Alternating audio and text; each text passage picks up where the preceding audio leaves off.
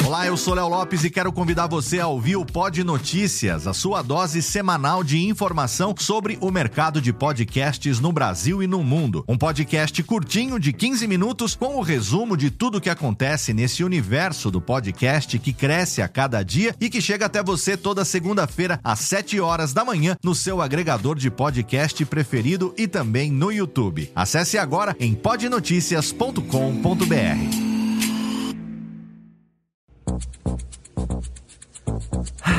Sabe, baby, é com muito orgulho nas minhas tetas que eu faço mais essa paródia. Porque esse podcast. Esse podcast é tão contagiante. Toda vez que eu ouço, me dá vontade de. Me dá vontade de. Uh!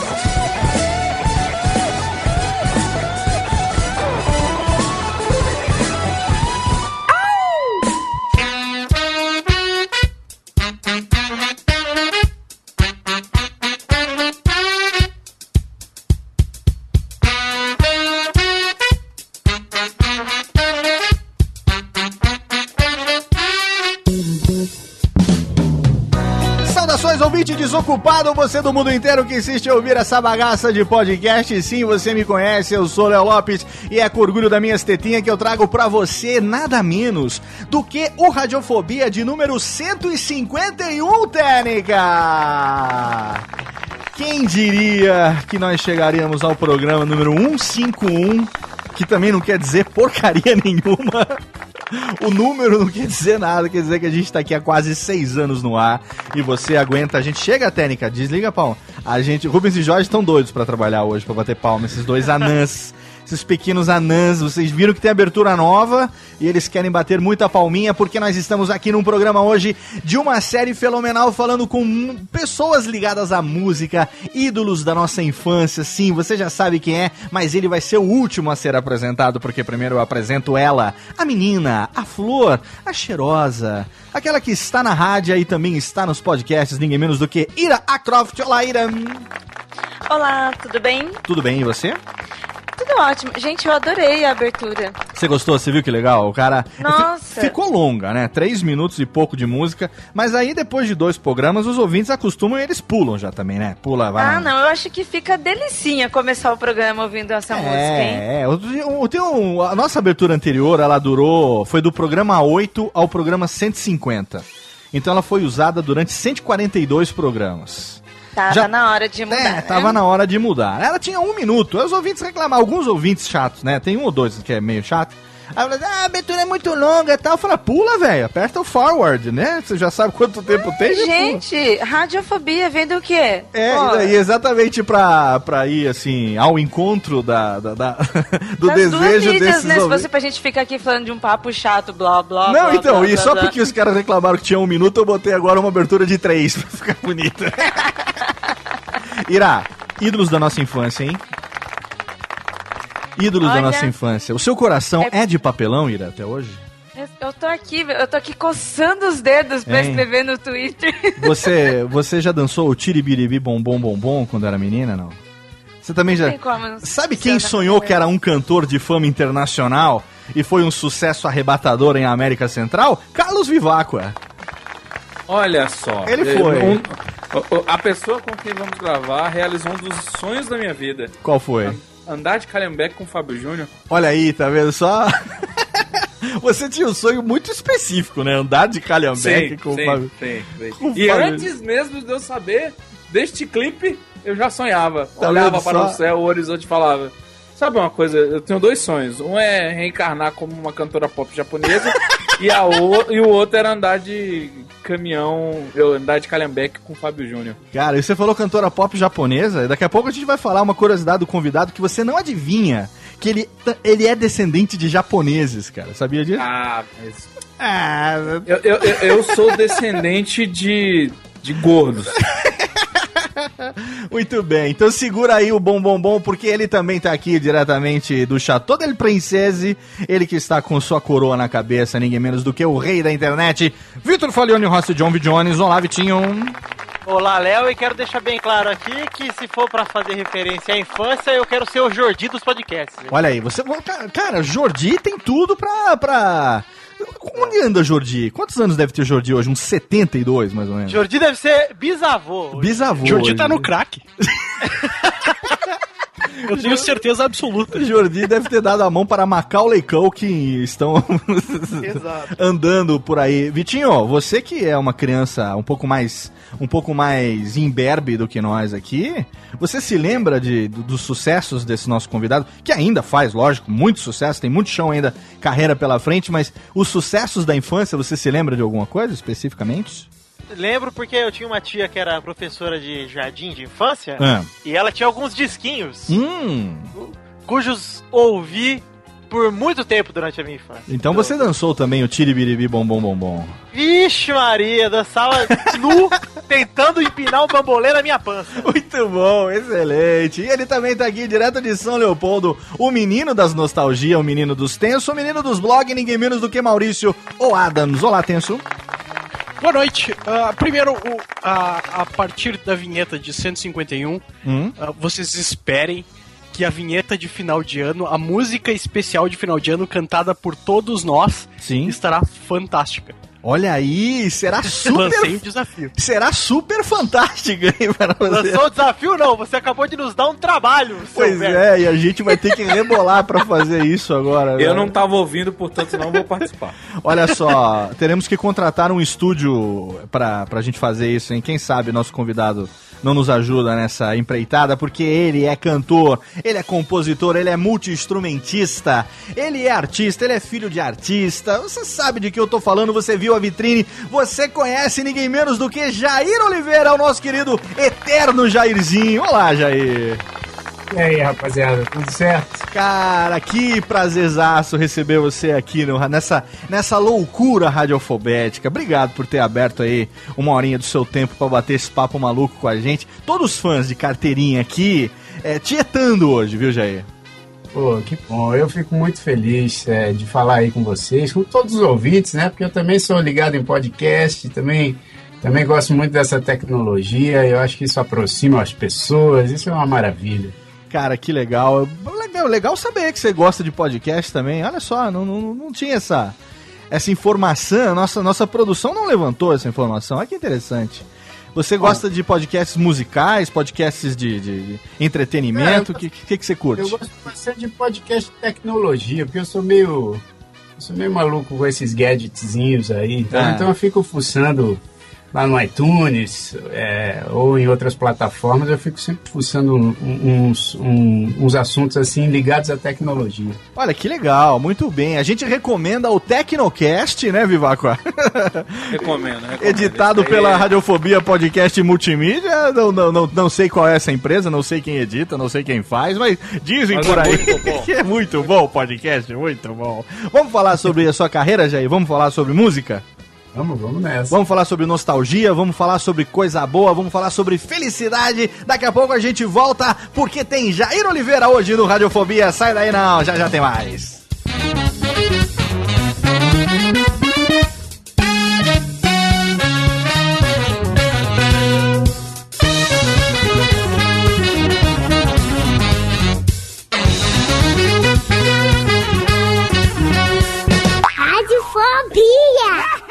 Radiofobia!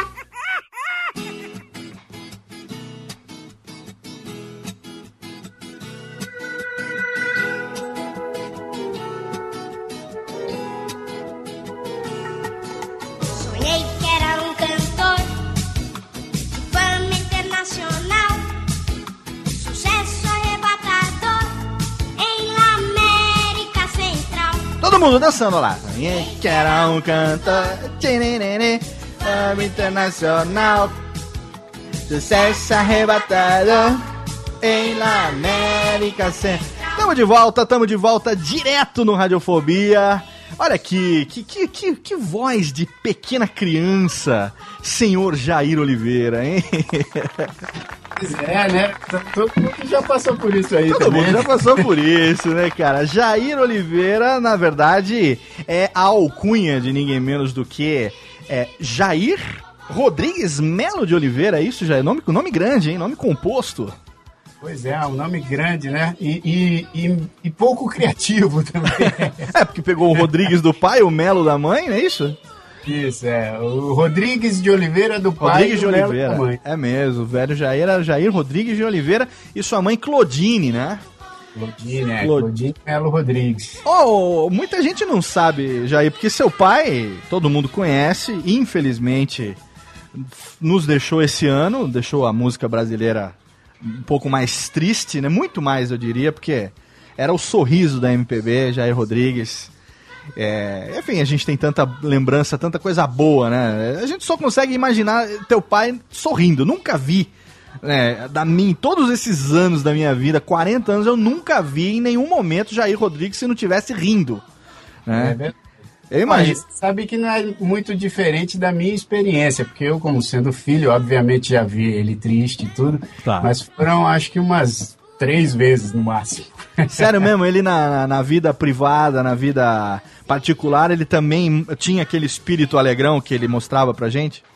Também, também era sempre sorrindo, Que sempre coisa. bem com a vida. Isso é, isso é um dos aprendizados que eu tento manter, porque assim, isso é muito difícil, né? Pois é, cara. Isso é um negócio extremamente difícil, acho que para qualquer pessoa.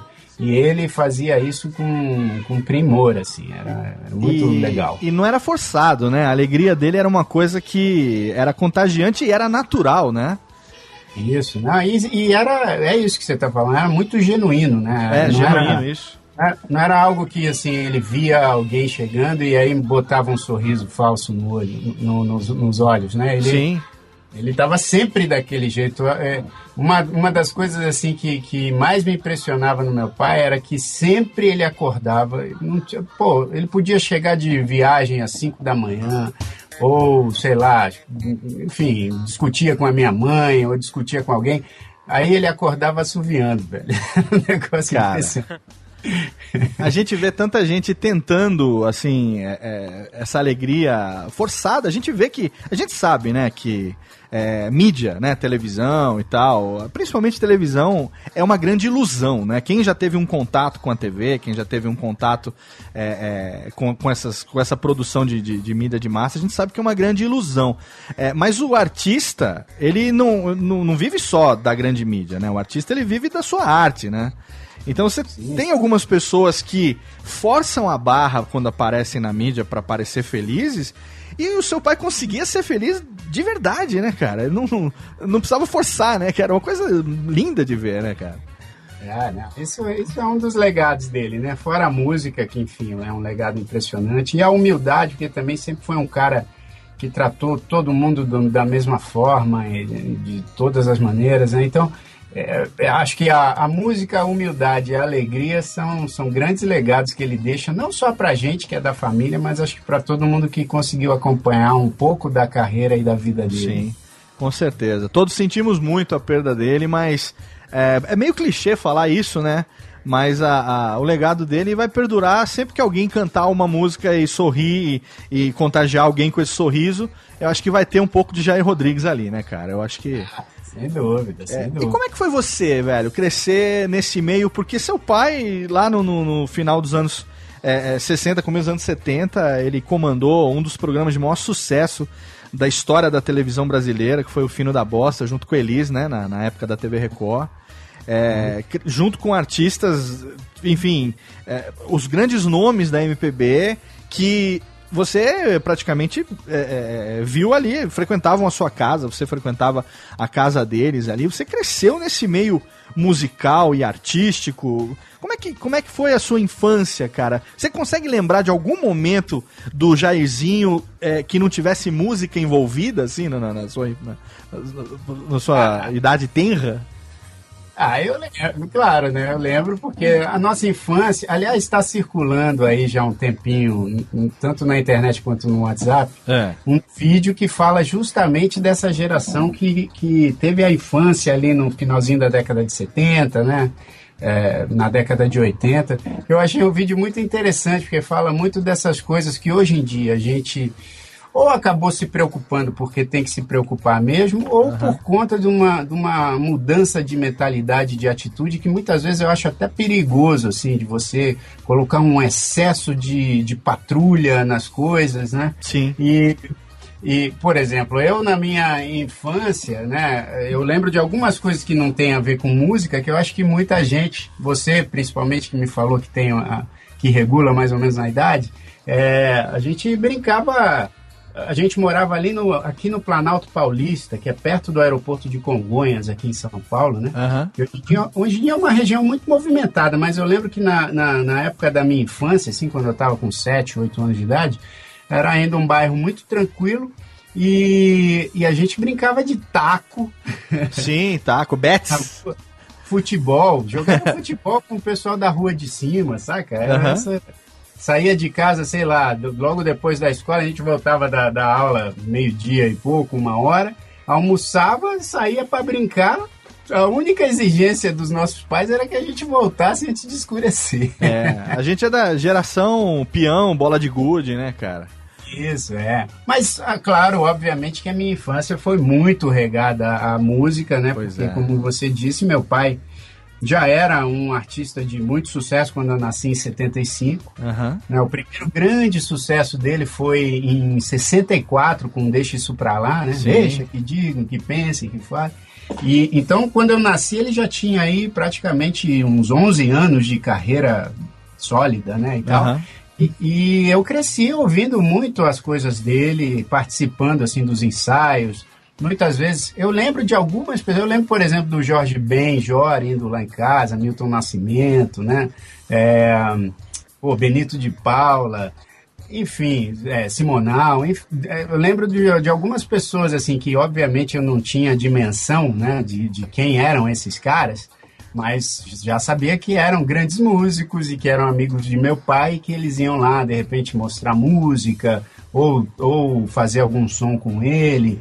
É, ou mesmo só para almoçar. Então, tipo, foi, foi, foi uma infância muito interessante, assim, regada a muita música. Seu pai gravou um álbum em 1982 é, e, nela, e nesse álbum tem uma faixa que você canta. Cadê a técnica? Tem aí a, a- essa pequena melódia do, do, do- Jair com a. O Jairzinho, já, eu vou te chamar de Jair, Jairzinho, porque Jairzinho pra mim Ah, é? sempre- vai ser sempre o Jairzinho, cara. É, mas olha, é, bota aí, Técnica, o, o- a faixa do Deus Salvador do álbum do Jair de 1982. Vamos escutar um pedacinho aqui, bota aí. Ô, Técnica. Não, essa não, a Técnica, essa é a faixa errada. Essa música é daqui a pouco, essa é da Simoni, Técnica. A Técnica tá bêbada. A Técnica tomou tequila. Ela tá, ela tá alta no balão, cara. A técnica tomou tequila. Essa aqui. É assim. Vamos ver.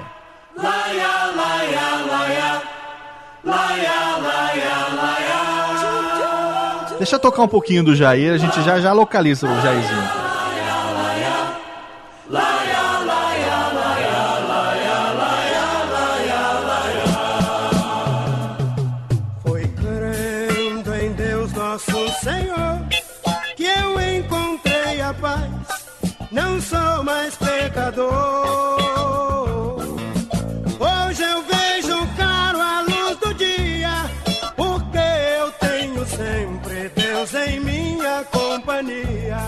Excelente. Agora a técnica localiza, localiza o Jairzinho na segunda parte da música, técnica. Acho que é agora, hein? Aí, ó. Achou. Vamos lá.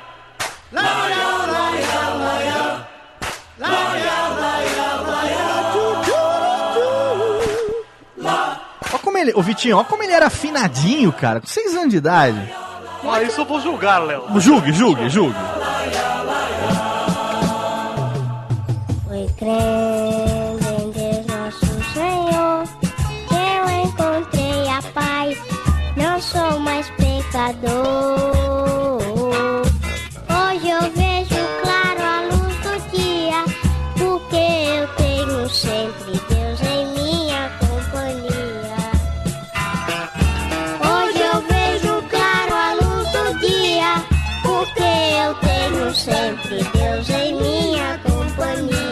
Oh, que bonitinho. Salva de cara, pau que a legal. técnica. Que fenomenal. Muito bem. Eu tenho uma pergunta, eu tenho uma pergunta. tenho uma Pergunta, pode perguntar, Bibaga. Eu quero saber, porque como o Jair já falou que o pai dele, ele sempre estava alegre, sempre estava com essa vida e com certeza passou isso adiante para toda a família. Como é que era esse processo de gravação com ele, né? Porque a gente que trabalha muito com som, a gente sabe que até o momento mais descontraído, às vezes tem aquele, ou tem como você repetir isso, por favor? É, Ou é. vamos fazer um segundo take aqui, rapidinho? Como é que era esse processo? Porque ali você era uma criança que tinha que lidar com um dos maiores profissionais da área dele, que era o seu pai, mas que também era o seu pai e que também tra- É, na- trazia essa alegria, né, cara? Na verdade, pra uma criança de 6 anos ali só tem o pai, né? Ele não vê outra coisa, eu acho, né? Ô Jair, você lembra da circunstância? Como é que foi? Seu pai falou você quer gravar, ou você falou que queria participar. Você lembra disso? Você tem essa memória, cara? Lembro, lembro. Na, na verdade, cara, foi muito casual. É. Que ele estava gravando esse disco, né? Um disco chamado Jair Rodrigues de Oliveira. Aham. E, e quando ele estava gravando, obviamente naquela época não existia e-mail, né? Claro, claro. É, e fax, se já existia fax, que eu não sei se já existia, meu pai não saberia mexer. E, e aí ele estava no estúdio gravando e eu estava lá acompanhando ele, né? Como eu sempre fazia também, sempre gostava de ir ao estúdio, ele sempre gostava de me levar. Ele, o meu pai ele sempre gostava de me levar para pescar com ele É. para para os jogos de futebol que eu achava uma roubada, porque depois eles ficavam manguaçando e eu ficava tipo sem o que fazer. E, e, e ele me levava também muito para um negócio que até o Simoninha, que é um dos meus sócios, ele falava que o pai dele, o Simonal, também levava. É. Que era uma sauna que tinha aqui na 9 de julho, em São Paulo. E aí, bicho, eles gostavam de fazer um negócio lá que era uma massagem de, de, de vassoura de eucalipto. Caraca. Não sei se vocês já tiveram a chance de fazer isso, mas eu fazia quando era moleque e isso doía, brother. Sim. E, e- e- meu pai, tipo, falava, não, isso aí é bom pra você, é bom, é bom pra saúde, não sei o quê. Então ele, ele gostava de fazer isso. Mas o- de todas essas atividades, a que eu mais gostava, certamente, era de acompanhá-lo nos shows, nas gravações. Claro. E, e nesse dia, ele estava gravando essa canção, né? O Deus Salvador. E aí ele estava no estúdio e, e esqueceu a letra. Aí quando ele foi vendo as coisas dele, ele viu que ele não tinha levado a letra para o estúdio. Então ele falou: Putz, vou ter que voltar em casa, né? Pô, não tenho como pegar a letra, não tem ninguém que possa vir aqui me trazer. E aí, quando ele saiu da, do estúdio e entrou na técnica, eu tava e eu falei pra ele, falei, pai, a letra é assim, e cantei pra ele. Aí ele falou assim, bom, então já que você sabe a letra, então você vai lá e canta, entendeu? Olha aí, que legal. Foi meio casual, assim, o começo da minha carreira não foi algo planejado, nem, nem por meu pai, nem por mim, entendeu? Foi algo que aconteceu. Mas você vê, né? a- quais, quais são as chances. Claro, eu, tô generalizando aqui de uma maneira muito imbecil. Mas quais as chances, né, cara, de um menino de 6 anos ter afinadinho desse jeito, cara? Claro que você tá ali, ouvido musical, né? é, a- a- chupando chupeta ali e tal, com a mamadeira, e na canção de Niná tem uma das pessoas mais afinadas do Brasil fazendo você dormir. É óbvio. Né? Mas, pô, afinadinho com essa idade é difícil, né? Criança geralmente, né? Acertar o compasso da música, o tom direitinho e tal. Agora, o, o, Jair, eu, eu sei também aqui, é, estudando a sua biografia, que nesse mesmo ano você participou de um festival é, em Sanremo, na Itália. Isso. E como foi isso? Por que, que você chegou a participar desse festival tão jovem? Que, que, qual foi a circunstância que te levou a, a- a a participar? Porque, ó, se a primeira gravação em estúdio foi por acaso, pra chegar num festival de música na Itália, cara, como é que foi isso?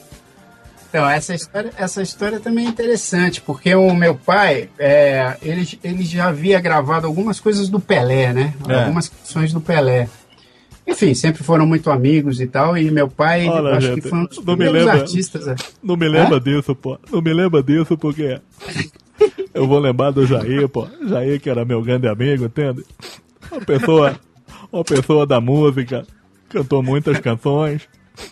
Pode continuar que eu tô muito triste, entende? Essa música deixou ele a flor da pele. Pode continuar. Nossa senhora! Cadê técnica? Pelo amor de Deus, manda uma aqui agora pra mim. Acorda, tira, tira a tequila. Rubens e Jorge, tira a tequila da mão dela. Por favor. Pronto, tá bom. Já Mas não bebe, Rubens! Não, Não. bebe, pô! Jair, continua essa história porque eu vou consolar o Pelé aqui, cara, por favor. E aí, é o seguinte, aí veio um pessoal que estava organizando o Festival de Sanremo lá da Itália, que é um dos principais, né? Sim. é, festivais de música aí do, do mundo. E, ó, e eles tinham a ideia de levar o meu pai e o Pelé para fazerem um número juntos lá, representando justamente o Brasil. E quando eles vieram, acho que o Pelé tinha dado um ok, e quando eles vieram para o Brasil, É. para fechar essa coisa do, do festival. Pô, desculpa. Imagina. Aí o, o- parece que aconteceu alguma coisa com a agenda do Pelé que ele não pôde. E aí eles ficaram pensando em opções. Pô, vamos levar então o Jair e quem e tal. Aí meu pai acabou mostrando essa música que eu havia gravado. E eles acharam uma ótima ideia de fazer algo com pai e filho, até porque eles tinham uma música que eles já tinham em mente para poder. que era também uma história assim, de pai cantando pro filho, filho cantando pro pai. Aí eles apresentaram essa música, né, chamada Ioet, que. Em, em- em italiano significa eu e você. E aí a gente gravou e, e fomos participar do Festival de Sanremo. O festival foi muito bacana, todo mundo gostou do número que a gente fez lá. Quando a gente voltou, a gente fez um clipe do Fanta pro Fantástico, né? Porque naquela época os clipes musicais eram feitos quase que exclusivamente pelo Fantástico. Aham. E aí a gente fez esse clipe. O clipe foi um grande sucesso, assim, teve que reprisar na semana seguinte. E aí que com esse clipe que o pessoal da gravadora do Balão Mágico, que estava já abrindo um concurso, eles já estavam querendo abrir um concurso para chamar um integrante novo do balão. Sim. E sim. aí eles me viram nesse clipe, foram atrás e, e aí acabaram me chamando para participar. Aí eu, eu entrei no terceiro disco do Balão Mágico e isso acaba frustrando muita gente hoje em dia, que muita gente chega para mim cantando e fazendo a coreografia do Super Fantástico. Ah, sim. E você não tava ainda no Super Fantástico, eu não né? tava. Ninguém aposta as calças que eu tô lá. Você e, entrou no Amigos do Peito. Eu entrei no Amigos do Peito justamente nesse sonho aí que o cara tinha de, de participar lá com o Fábio Júnior andando de. de É, eu talento. sou- na verdade, somos amigos. Técnica, tem Somos Amigos aqui pra, pra vou tocar um pedacinho? Não, mas se não tiver, eu canto. Eu- Você can- então, então acompanha aqui. Técnica, por favor. A, a- a- Cara, quem foi que deu tequila pra Técnica hoje? Assim, a gente... Fui eu. Fui eu. Ah, Desculpa. Léo, foi aniversário. Eu, é, eu aniversário e a rachão. Ai, meu Deus do céu. Eu ia Essa, apontar isso que foi o Vivaco, meu. Essa véia... Mas é a- porque eu achei que álcool limpava. Se É. tequila é, álcool mexicano, então limpa melhor, não é? É, tá. É, É. Técnica, bota o Fábio Júnior, o Fábio Júnior no Jeep aí pra gente ouvir um pedacinho. Ô, Fábio Runa.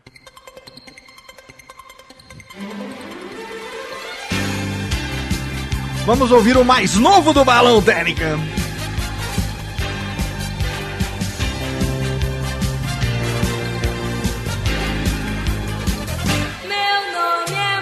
Vai, Viváqua! Gosto muito de brincar. É só o Eu sou Toby. o Pacheco. Não me canso Gosto de muito de errar. Sou Simone. Cara, eu, eu vou falar, eu sei decor todas as músicas do Balão Mágico. Você tá pensando que. Novos amigos que acabaram de chegar. Para, Jair! Sou Jairzinho, o Furacão da Copa. Eu sou o Fábio, Olha Ai, aqui. Te amo. também vou nessa canção. Quero dizer. Somos amigos e queremos divertir. Nossos amigos, o balão que vai subir. Somos amigos, amigos do peito, amigos de uma vez. Baixa, Técnica, baixa. Salva de palmas, Técnica. Solta as palminhas. Excelente. Não, é pra baixar lá, Técnica. Baixa lá a música e aumenta aqui. Isso.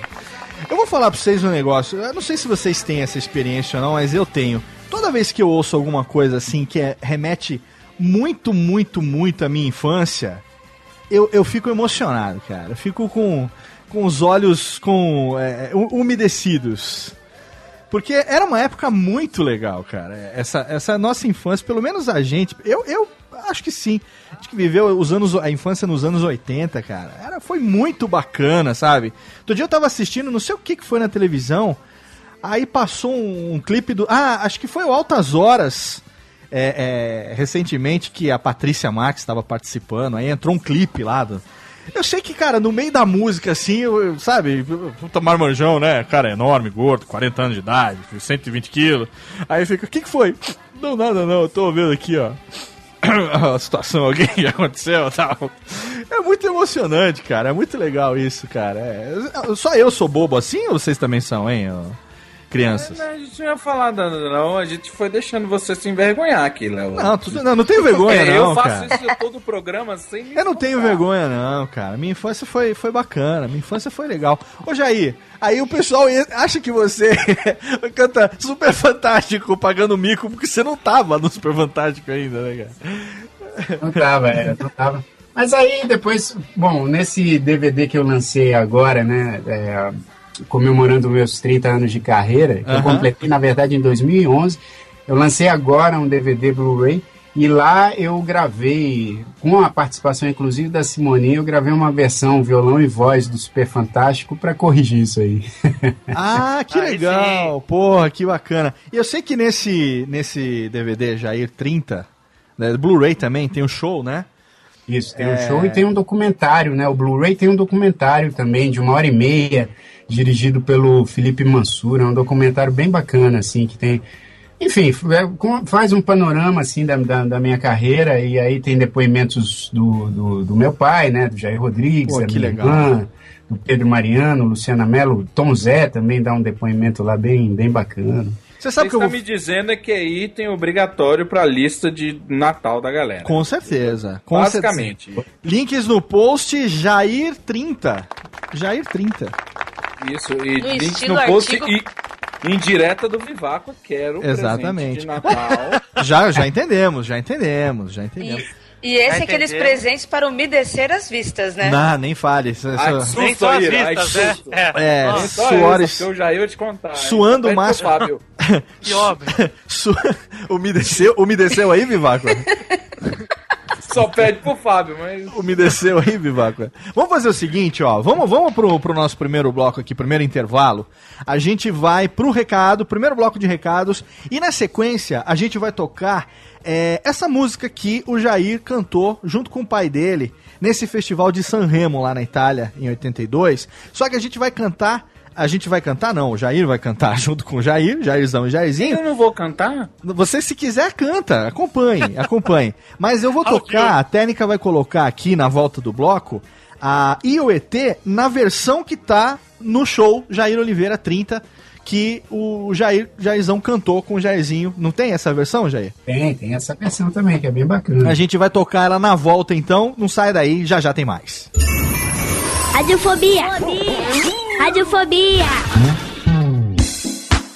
E nesse momento quero fazer uma rápida pausa nesse programa deliciosamente musical com esse cara fenomenal que é o Jair Oliveira para indicar para você, você aí que gosta de podcast, você que gostaria de editar um podcast como o Radiofobia, você que curte também o Nerdcast, os outros podcasts que eu edito, você que gostaria de saber como é que esses programas são feitos, quais são os segredos, as técnicas, os macetes utilizados na edição desses programas, ainda dá tempo de você se inscrever na última turma de 2014 da minha oficina prática de edição, a oficina Hands-On, editando o seu melhor podcast do mundo, que vai acontecer agora no dia 22 de novembro, da 1 às 6 da tarde, na cidade de São Paulo. São 5 horas de conteúdo. Na primeira parte, eu vou passar para você, na prática, tudo aquilo que eu faço utilizando o editor de áudio. Então, você vai levar o seu laptop com o seu fone de ouvido, vai levar o editor de áudio de sua preferência.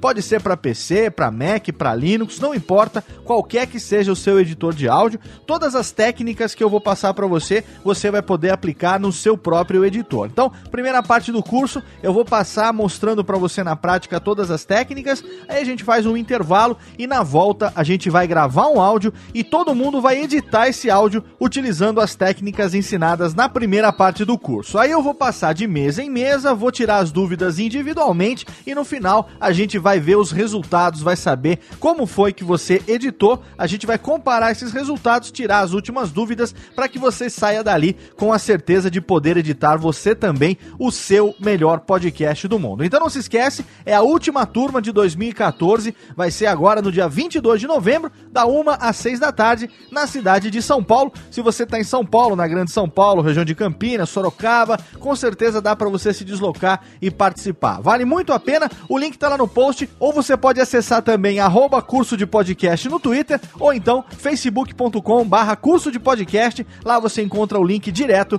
para se inscrever na última edição do ano da oficina Hands On, editando o seu melhor podcast do mundo. E agora a gente continua de música, Jair Rodrigues e Jair Oliveira, IOET.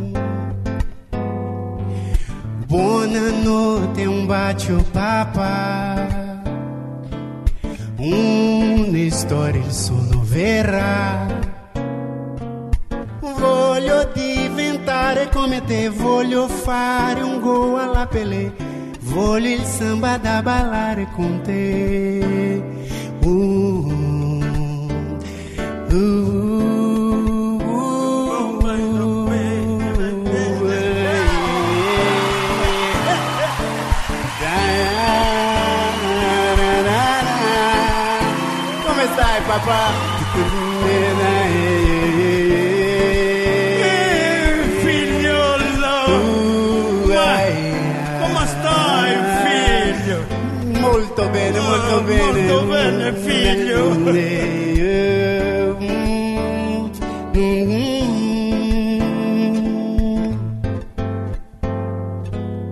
Non dire sempre no. Perché papà? Sai che sei viziato, però. Prima devi fare compiti, poi se vuoi ti vedi la tv. Dai che si raffredda, vieni qui. Quando rizzi come me. Io e te, due gocce di pioggia. Io e te, granale di spiaggia. Io e te, la luna d'argento Sulle tapparelle prendi un po' di stelle. Io e te, un tuffo nell'aria. E poi? Io e te, la neve e la paglia. Io e te, di corsa nel parco e. Vinci sempre tu, sempre solo tu. Canta, figlio, mio figlio Jairzinho. Ma che meraviglia! Sì, figlio? Dire, dire. Come sei imbranato papà Io imbranato? Perché Il figlio? pulsante questo qua Il pulsante? Con i videogiochi tu non vai come sulla macchina che hai Com'è bello stare insieme noi Ah, com'è bello per me Quando ridi sei come me. Io e te, due gocce di pioggia. Io e te, granelle di spiaggia. Io e te, la luna d'argento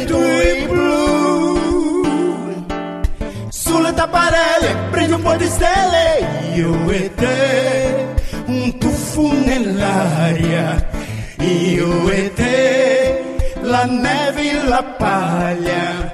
Io e te, di corsa nel parco e giù. Vinci, vinci sempre tu, sempre solo tu. Io e te, il vento e la foglia. E poi figlio? Io e te, giocare che Ma che carino! Io e te, la palla e il mare blu.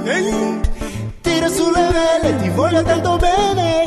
Io, Io te, também te voglio tanto due bene. gocce eh? di pioggia. Canta, figlio. Io e te, Canta, figlio. granelle di spiaggia. Granelle di spiaggia. Io e te, la luna d'argento Sulle tapparelle, prima un po' di stelle. Io e te.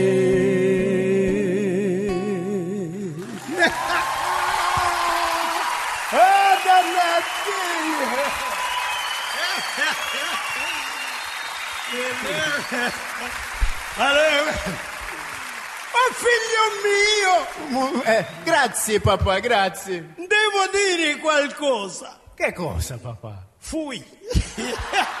Jair Rodrigues, rapaziada. Aí que começou tudo. Aí que começou tudo.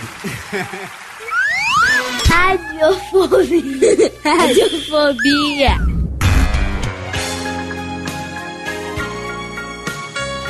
Ah, que bela, que bela canção, que belo momento. Um belo momento romântico, Tênica.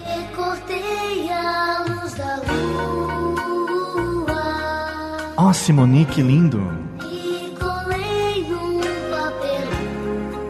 A sua Playboy estava tão delícia.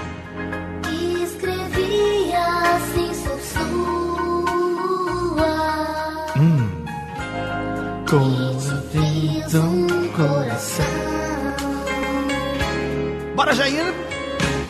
Encontrei você na rua.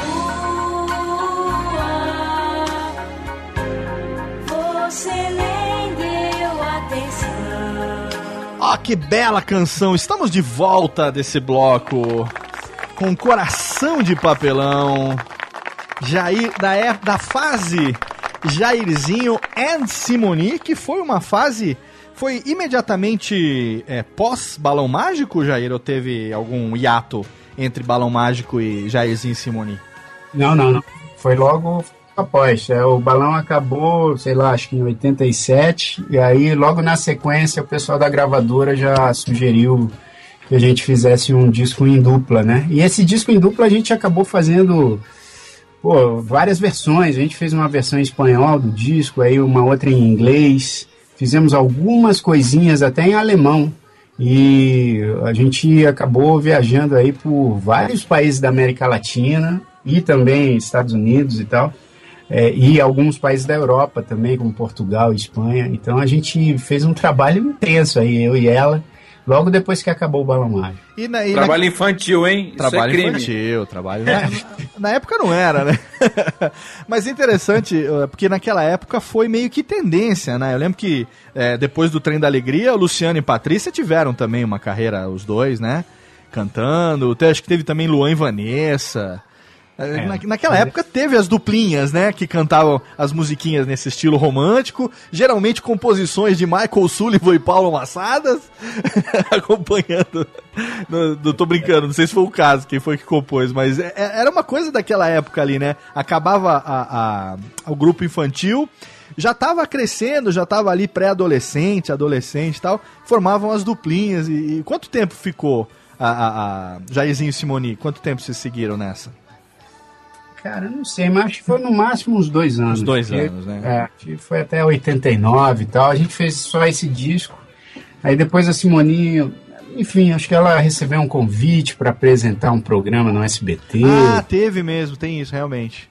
E eu também já estava, eu já estava muito, porque eu comecei a compor com uns 12, 13 anos de idade, mais ou menos nessa época aí. Certo. Já estava muito mais interessado em outras coisas na música, né? Queria, enfim, queria estudar, queria fazer aula de violão e e aí acabei tomando um, um outro rumo também, assim, de, de, de- de levar isso para um lado assim, mais acadêmico. Aí depois, né, quando eu fiz 17 anos, fui fazer faculdade de música fora e tal.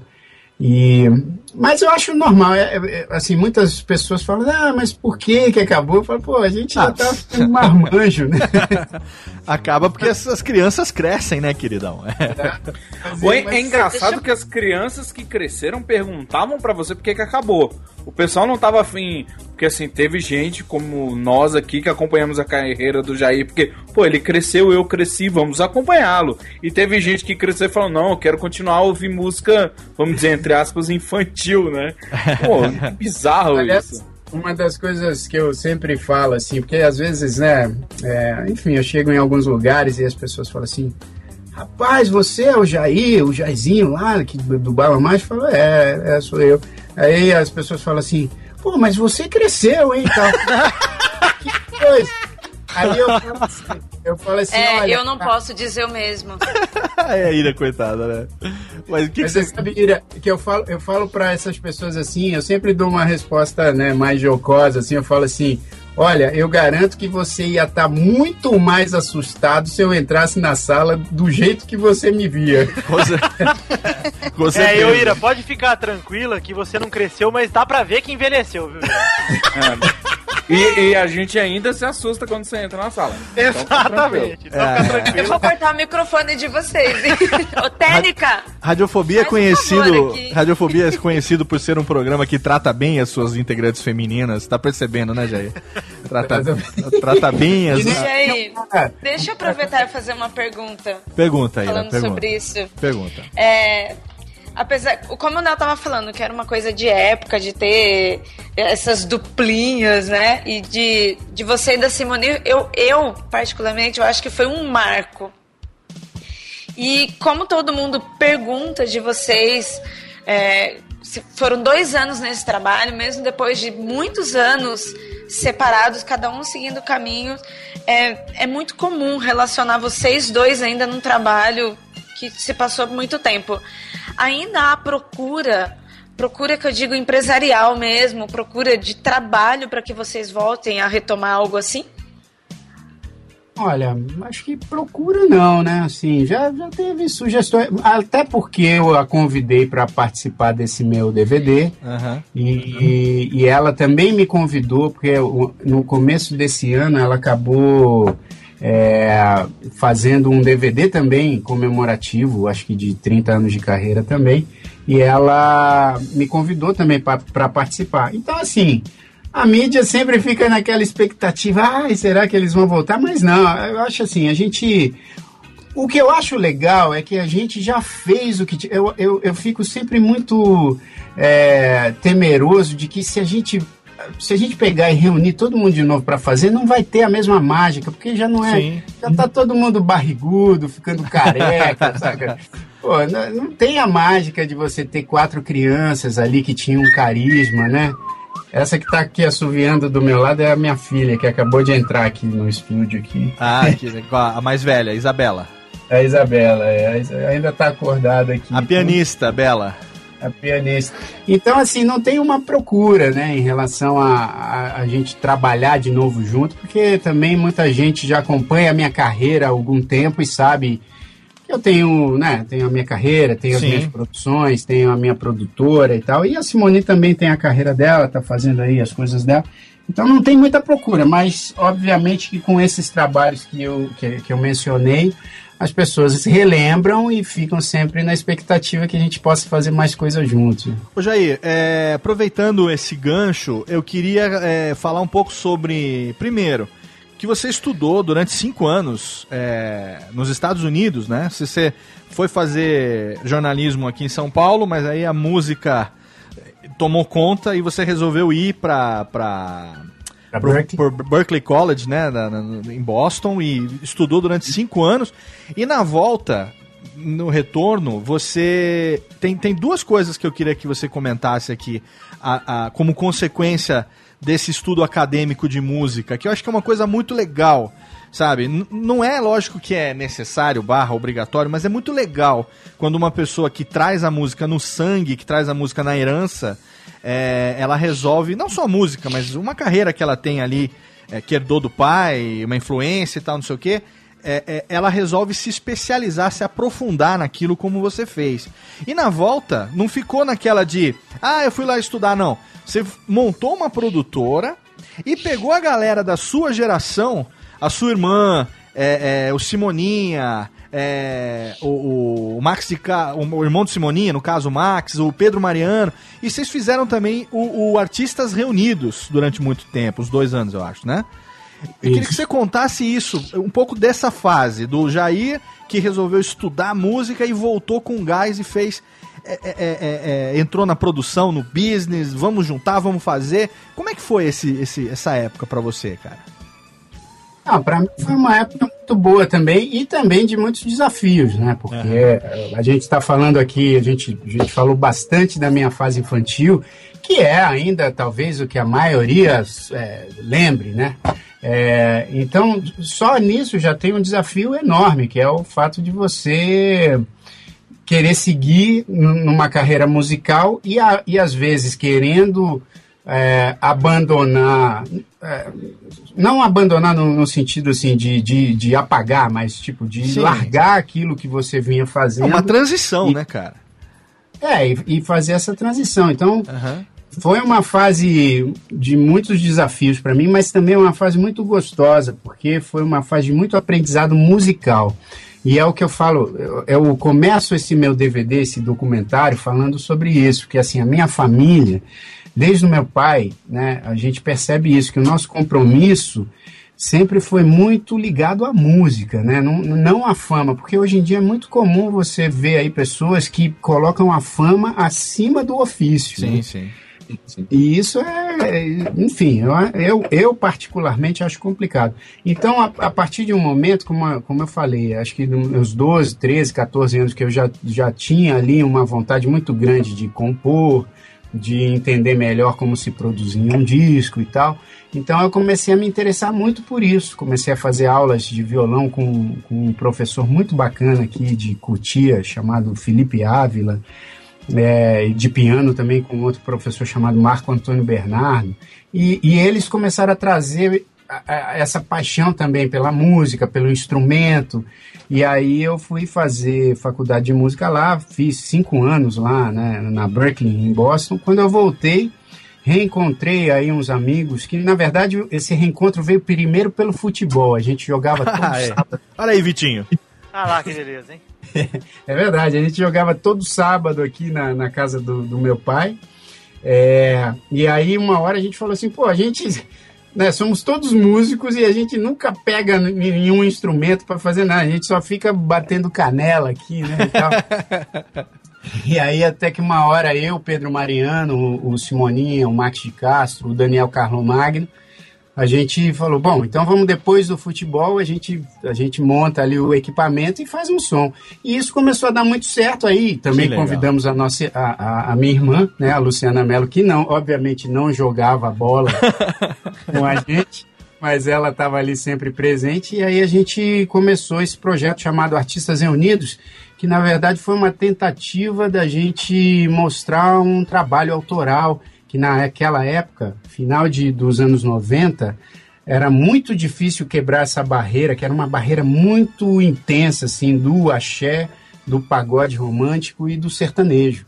Era, é- era ainda mais difícil, talvez, que hoje em dia. Então, a gente, a, a saída que a gente achou foi justamente de começar a tocar na noite paulistana, que estava também sofrendo um movimento de, de retomada, assim, né? Aham. Muitas casas fazendo música ao vivo ali no final da década de 90 e a gente também se beneficiou desse momento da, da música ao vivo na noite paulistana. Cara, e foi muito bacana, eu me lembro dessa época. E eu achava muito, muito legal esse movimento que vocês fizeram e, e ver como que a carreira de vocês é, veio se consolidando depois, né?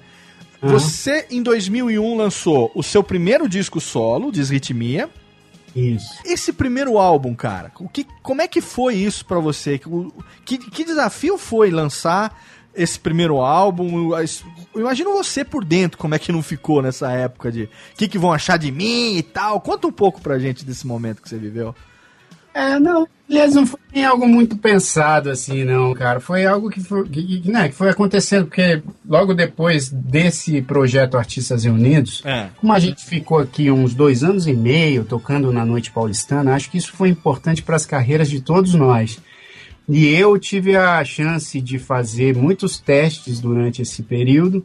E obviamente que também trouxe a bagagem da faculdade, né, e Claro. tal. Então, todo mundo jovem, assim, eu estava com 22, 23 anos e comecei a fazer esse primeiro disco. Foi também quando a Trama, né, que, que, é, que para quem Ah, não sabe, sim. a Trama foi uma gravadora independente.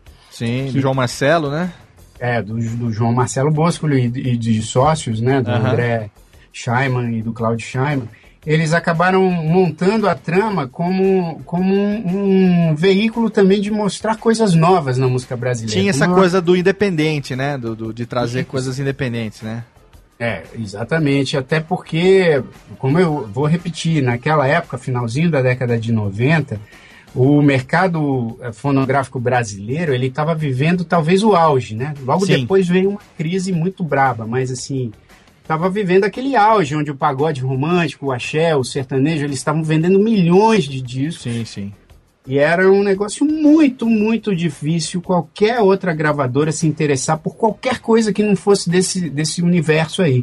E a Trama veio como uma opção também para o mercado independente, né? acabou se tornando talvez a principal gravadora do mercado independente brasileiro.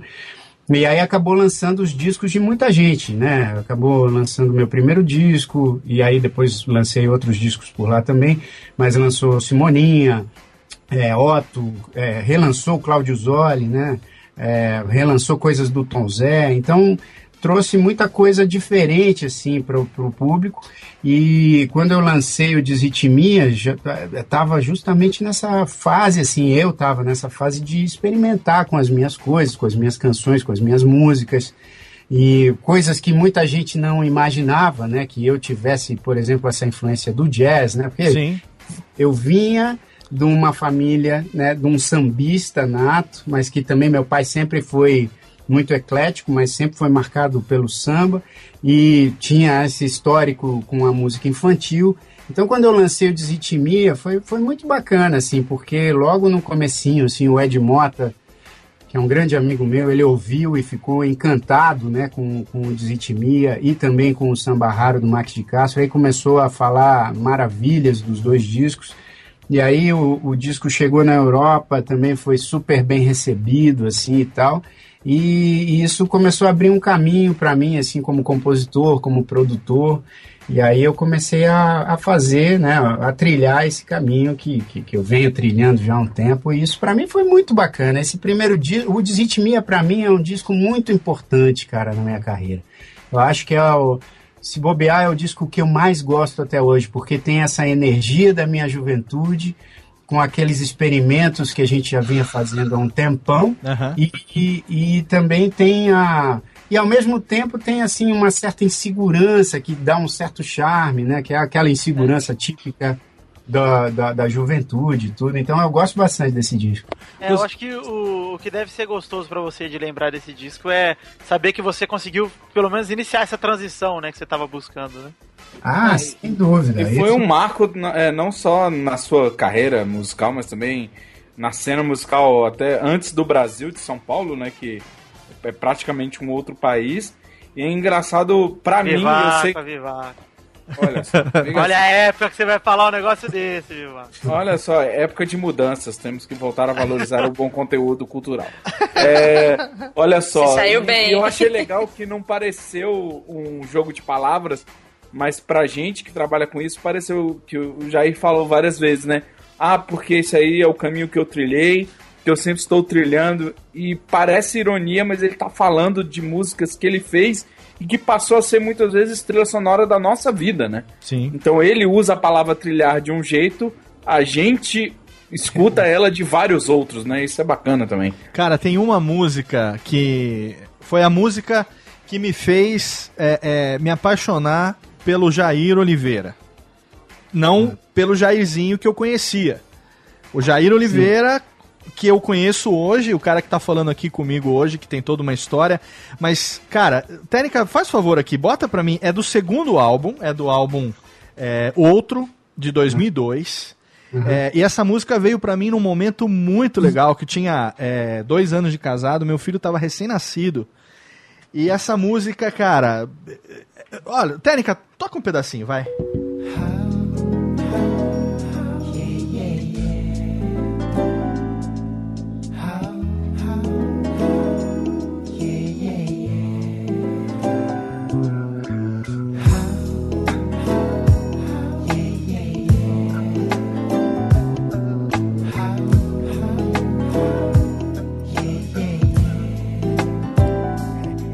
Lençóis brancos você dorme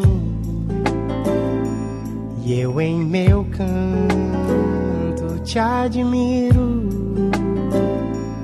Em teu descanso você brilha, nos teus encantos meus suspiros. Não acorde ainda, seja meu anjo. Guarde minha vida embaixo de teus lençóis brancos. Sonhe melodias e acorde cantando. Deixe que o dia siga teus planos, os teus planos.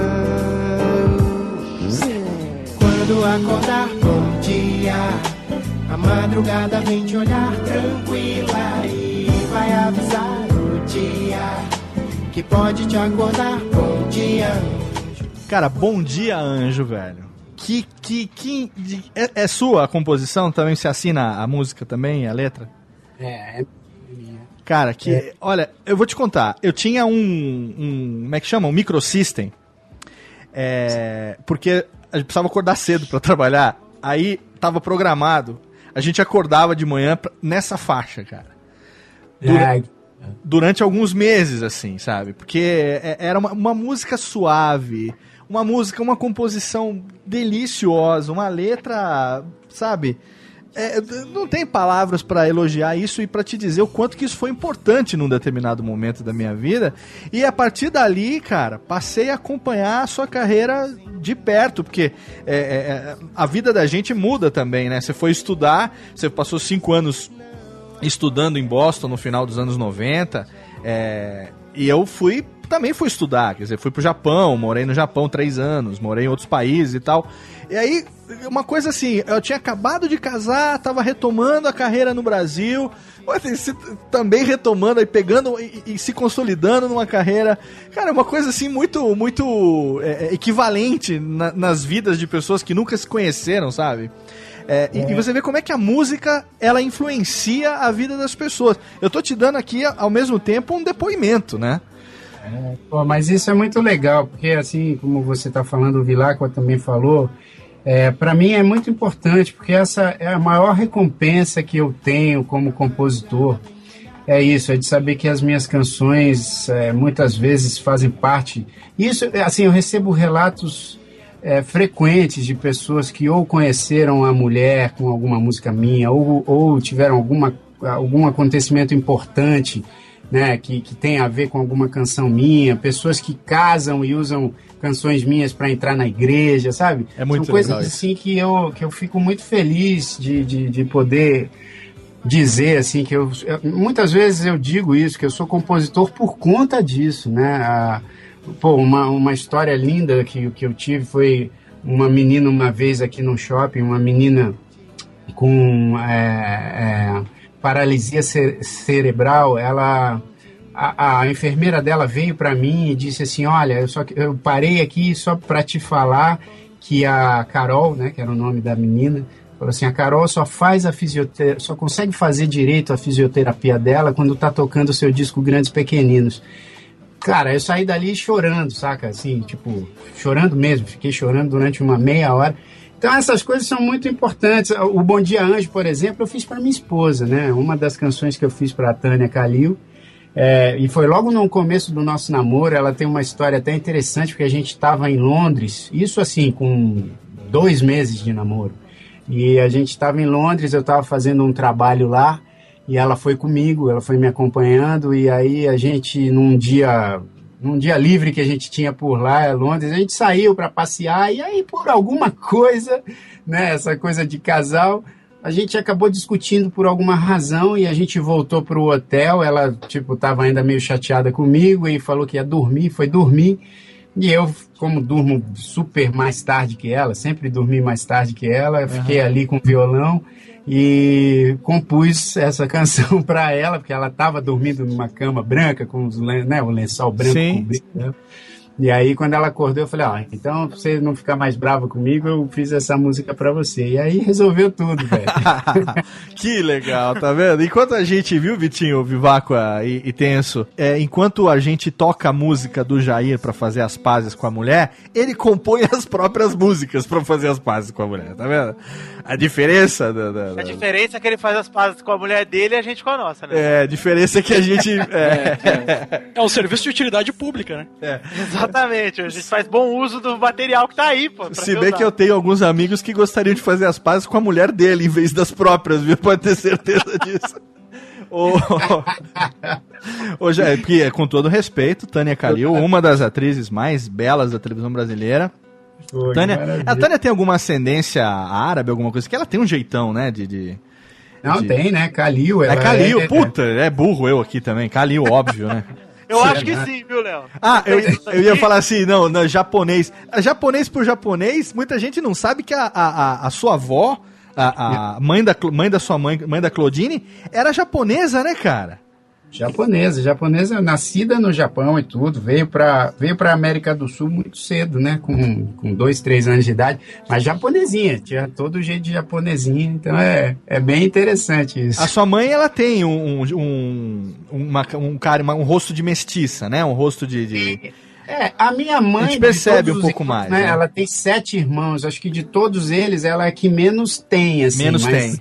Mas tem bastante. Tem, um, tem uns tios meus que são bem japonesinhos. Que e a legal. minha filha mais nova, a Laurinha, para quem acompanha lá no, no Facebook do Grandes Pequeninos, sempre tem coisas com elas lá, é, que é facebook.com barra gpequeninos. Aham. É, dá para perceber que ela também veio com um olhinho mais puxado, assim. Cara, que legal. Vamos fazer o seguinte, Tênica, solta aqui as palminhas que a gente vai agora pro nosso último intervalo. E aí a gente volta pro bloco derradeiro pra falar de Grandes Pequeninos, que é um projeto que eu acho que é muito bacana, merece ser falado. Tem o, tem o um e agora eu tô sabendo que o dois também tá... O dois já saiu ou tá em produção Não, ainda? não, tá em produção. Tá em produção, a gente vai falar sobre isso no próximo bloco. Mas antes, Tênica, faz o seguinte, vamos tocar aqui. Vamos ver o que, que a Tênica selecionou aqui da, da, da coleção.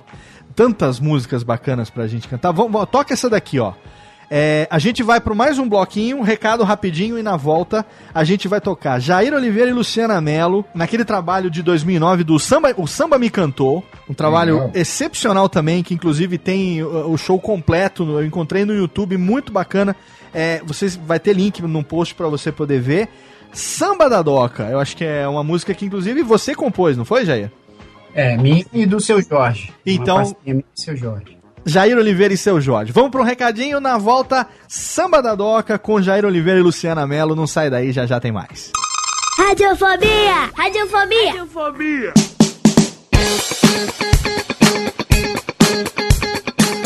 Tá gostando do programa? Tenho certeza que sim. Jair Oliveira com muitas histórias legais, um programa muito divertido, musicalmente delicioso, um dos programas mais bacanas que a gente fez em quase seis anos de radiofobia. Mas fica aí que ainda tem muita coisa legal nesse último bloco. Nesse momento aqui, eu quero indicar para você os parceiros do Radiofobia, aqueles que acreditam na gente, aqueles que acreditam no engajamento, no interesse dos nossos ouvintes e que ajudam a gente a estar no ar durante todo esse tempo. Começando pelo nosso mais novo parceiro, Cerveja Store. Se você tá aí, se você é adulto, se você é maior de 18 anos, né? E você curte cervejas premium, você pode comprar cervejas do mundo inteiro, do conforto da sua casa, na Cerveja Store. E se você quiser, você pode também assinar o Tasting Club da Cerveja Store, que é um clube de cervejas premium. Você vai assinar, vai pagar uma assinatura mensal e você vai receber no conforto da sua casa a quantidade de garrafas de cervejas premium da seleção do mês do Tasting Club da Cerveja Store no conforto da sua casa. Olha que legal, você não precisa nem escolher, você pode ter a certeza que os melhores rótulos serão enviados para sua casa. Então, se você quiser garantir também 15% de desconto, é só você acessar o link que está lá no post, colocar o código promocional Radiofobia e aí você vai comprar as suas cervejas premium com 15% de desconto. Para você aí que tem um podcast, para você aí que também é produtor, eu quero indicar os nossos parceiros de hospedagem. A gente optou depois de muito tempo, depois de muito apanhar, a gente optou por um sistema de hospedagem dividida. Então o site do Radiofobia, né, no formato de blog, ele fica hospedado em HostGator, que é o nosso servidor já desde 2010. A gente aí numa parceria sólida com a HostGator, temos lá um servidor bacana que garante a estabilidade do nosso site a qualquer momento. Se você quiser, com certeza tem um plano da HostGator que cabe no seu bolso e também o nosso mais novo parceiro Blueberry Hosting, onde nós hospedamos os nossos episódios dos podcasts os arquivos MP3. A Blueberry Hosting é desenvolvida pela Raw Voice, uma empresa que também é responsável pelo plugin do PowerPress, o melhor plugin de podcast disponível para a plataforma WordPress, e tem como CEO meu amigo Todd Cochran, que fica lá em Honolulu, no Havaí, comandando essa empresa que tem podcast no seu DNA. O Todd, para você ter uma ideia, é um dos 100 primeiros podcasters do mundo, um dos 100 primeiros podcasts que surgiram há 10 anos, né, quando o podcast foi criado. Então, Blueberry Hosting é onde nós hospedamos os nossos arquivos MP3. Se você quiser, tem um link lá no post também para você. Tem os banners lá espalhados pelo site do Radiofobia. Você vai assinar e o primeiro mês do Blueberry Hosting sai para você inteiramente na faixa e é uma integração total com o plugin do PowerPress. Então, não tem o que dar errado. Pode ter certeza que é a melhor opção para você. É a opção que nós escolhemos aqui para o Radiofobia e eu recomendo muito que você também utilize o serviço de hospedagem dividida. O site num lugar e os seus arquivos MP3 hospedados numa empresa que é especializada, 100% dedicada ao podcast. Tá bom assim? Agora a gente continua de música antes do último bloco do Radiofobia com Jair Oliveira e Luciana Mello, Samba da Doca. Agora esse próximo samba é, eu fiz em parceria com, com um grande amigo, um grande irmão. E foi muito bom tê-lo encontrado. Esse samba a gente fez na Irlanda, em, em Dublin. É, ele estava rodando um filme lá. participando de um filme e eu estava lá com a minha mulher, com a Tânia, e aí encontramos com ele e, e a gente acabou fazendo, eu e ele, fizemos esse samba que a gente vai cantar agora, chamado Samba da Doca, e eu estou falando do grande Seu Jorge. Vamos lá. Um, dois, um.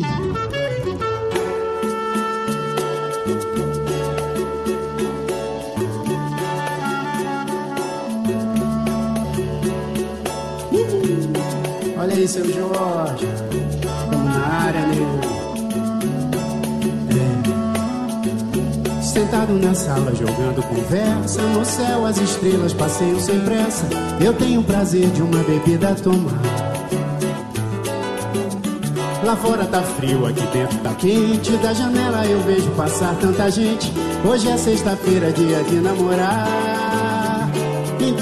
assim, as horas trabalham e a gente esquece O fim de semana cai como uma prece A gente se entrega a fim de rezar na segunda-feira não tenho trabalho, pois é minha folga. Aí no domingo a gente se empolga e cai na gandaia sem se preocupar. No samba da doca, no samba da doca. No samba, no samba, no samba da doca. No samba, no samba, no samba da doca. Samba, no samba, no samba da doca. No samba da doca, no samba da doca. No samba, no samba, no samba da doca. No samba, no samba, no samba da doca. No samba, no samba, no samba da doca. Sentado na sala, sentado na sala, jogando conversa. No céu as estrelas passeiam sem pressa. Eu tenho prazer de uma bebida tomar. Lá fora tá frio, aqui dentro tá quente. Da janela eu vejo passar tanta gente. Hoje é sexta-feira, dia de namorar. Então é assim, as horas trabalham e a gente esquece. E o fim de semana cai como uma prece. A gente se entrega a fim de rezar. Pode crer, na segunda-feira não tenho trabalho, pois é minha folga. Aí no domingo a gente se empolga e cai na gandaia sem se preocupar. Lá no samba da doca, no samba da doca. No samba, no samba, no samba da doca. No samba, no samba, no samba da doca. No samba, no samba, no samba da doca. No samba da doca, no samba da doca. No samba, no samba, no samba da doca. No samba, no samba, no samba da doca. No samba, no samba, no samba da doca. Lá no samba da doca, no samba da doca. No samba, no samba, no samba da doca. No samba, no samba, no samba da doca. No samba, no samba, no samba da doca. No samba da doca, no samba da doca. No samba, no samba, no samba da doca. No samba, no samba, no samba da doca. No samba, no samba. Vem com a gente, vem com a gente. Você vai, vai. No samba da.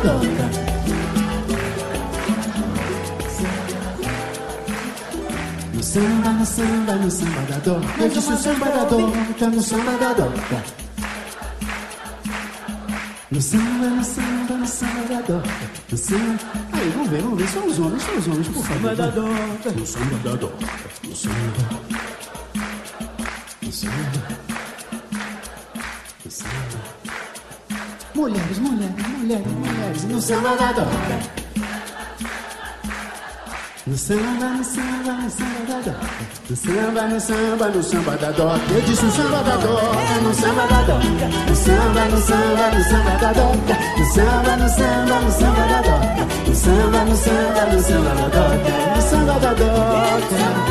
Tem caviar, mas tem também pipoca lá no samba da doca. No samba, no samba, no samba da doca. Eu disse samba da doca.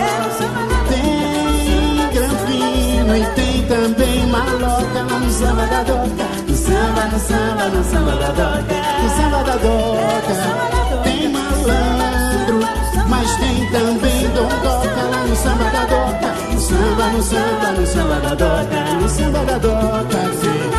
Tem papo firme, só não tem fofoca lá no samba da doca. No samba, no samba, no samba da doca no samba da doca, no samba, no samba, no samba da doca, no samba, no samba, no samba da doca, no samba, no samba, no samba da doca, no samba da doca, no samba, no samba, no samba da doca, no samba, no samba, no samba da doca, no samba, no samba, no samba da doca.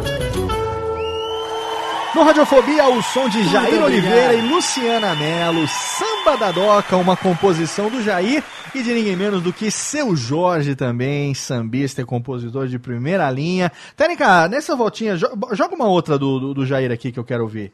Essa daqui que eu acho que é bem legal também. Vai, ô, oh, essa vodka maledeta, viu? Vamos lá. Era, era tequila, hein? Era Agora acho que eu tequila. não trouxe, não. E ela tá com vodka na mão agora. Ah, Olha que, É olha que- ira, todo a mundo, ira, olha que delícia esse aqui, ó.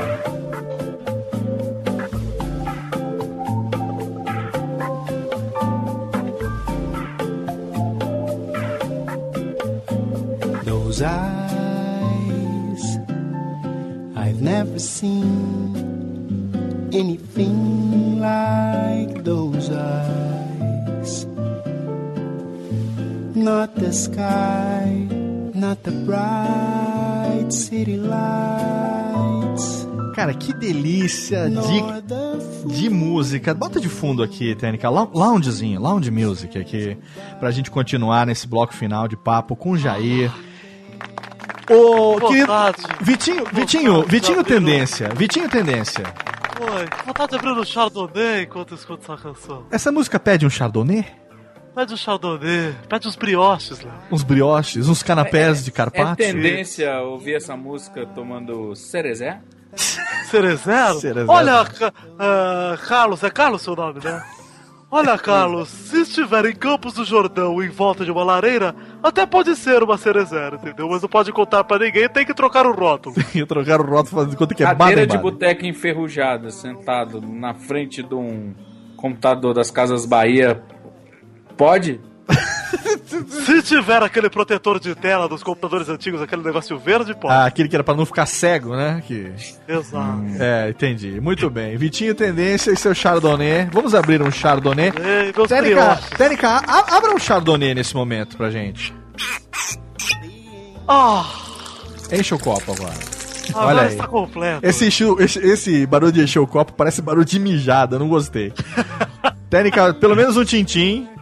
Muito Deixa bem. o copo tintim. pro exame de... de... Exame de urina. Ó, essa música Those Eyes, que é a décima faixa é, do álbum Sambés, de 2012. É isso, Jair? É, o Sambés é de 2010, na verdade. É 2010, ó, o Spotify tá 2012 aqui, olha, vou ter que É, bater o no Spotify. É, é que eu acho que talvez a, a versão digital tenha chegado em Ah, 2012. pode ser. Esse é um projeto que eu gosto muito, porque eu fiz, além do disco, né, que tem 17 faixas, eu acabei escrevendo um livro inteiro explicando o, o, o processo de produção do disco. Então, quem tem o, o Sambés vem, recebe, além do disco, recebe um livro, não é só um encarte de CD, é Sim. um livro mesmo, é um livro ilustrado com muitas fotos é, e muitas informações pertinentes assim sobre produção musical. E, pô, é interessante você ter colocado essa música, porque eu gosto muito dessa música. Eu também componho em inglês, não é, não é tão frequente, mas acabo compondo algumas coisas em inglês. E essa música eu tinha feito para um filme de um diretor chamado Brad Anderson, que acabou, por conta da crise na Europa, o filme não rolou. Ele, ele é um diretor americano, mas ele estava fazendo uma produção com, com a Espanha, e aí teve aquela séria crise na Espanha, que até agora não, não se resolveu direito, e, e acabou que o filme não foi, mas eu acabei fazendo a música e, e gravei a música mesmo assim. Cara, é, é uma das minhas preferidas de todos os álbuns até hoje. É, tá na minha. Tenho uma playlist aqui que se chama Favoritos no Spotify e ela tá acho que na segunda ou terceira faixa aqui. Na época que eu fui programar a minha playlist, eu falei: não, essa daqui tem que entrar porque. Cara, é muito. É uma delícia de música, cara. Eu tô rasgando. Inclusive, Léo, é, pra quem não sabe, até o Jair, Rodri o Jair Oliveira deve saber que Those Eyes é aqueles olhos, viu? Exatamente, exatamente. Olha Nada, aí. hein, gente? Grande, Não é, o, não, é o, momento- não é o olho de boneca, Vitor? Então, é pra não confundir, exatamente, Carlos. Quero deixar claro aqui pros ouvintes. Exatamente. Não são. obrigado. 12, 12 reais não são 12 olhos também, não, né? Exato. Pô, Léo, é, é isso aí. Esses são os erros comuns que os ouvintes podem né? cometer. 12 reais é 12 por olhos. ser, né? por 12 ser uma mídia só de áudio. Ou 12 reais, Ou assim. 12 O cara, ai, ai, ai, ai, ai, ai, ai, ai, ai, É. 12 reais, né? Exatamente. Ô, Jair, qual a faixa que você considera a mais. Vamos, uma pra representar, pra gente falar sobre é, o Grandes Pequeninos. Qual que você acha que é legal a gente colocar aqui? Puxa vida, vi- tem algumas. Eu, eu acho que. Ah, uma que eu gosto muito, que foi talvez a primeira que eu fiz desse projeto, foi. É o, acho que é a segunda que eu canto com o Pedro Mariano, chama Cadê o Manual? Cadê o manual? V- vamos vamos começar com ela aqui. Vamos tocar então. Técnica, cadê o manual?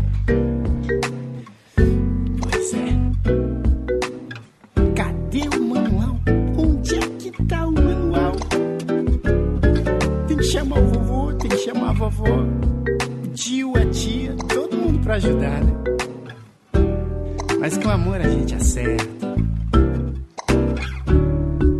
Como é que pega? Como é que faz parar de chorar? Como é que troca a fralda e como faz se soluçar? Como é que pega? Como é que faz parar de chorar? Como é que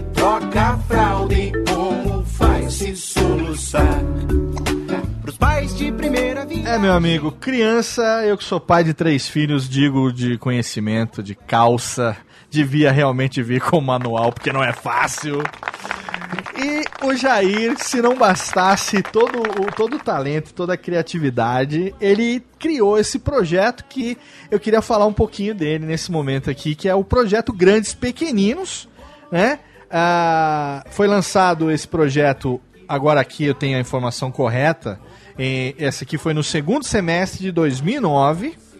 Isso. E esse, pro- esse projeto foi feito simplesmente é, é, é, como trilha sonora em homenagem ao nascimento da, da, da Isabela. Isso, é.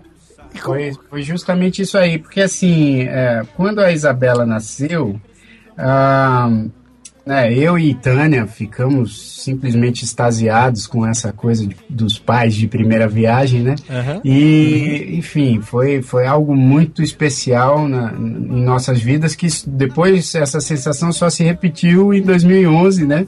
Com a chegada da Laura.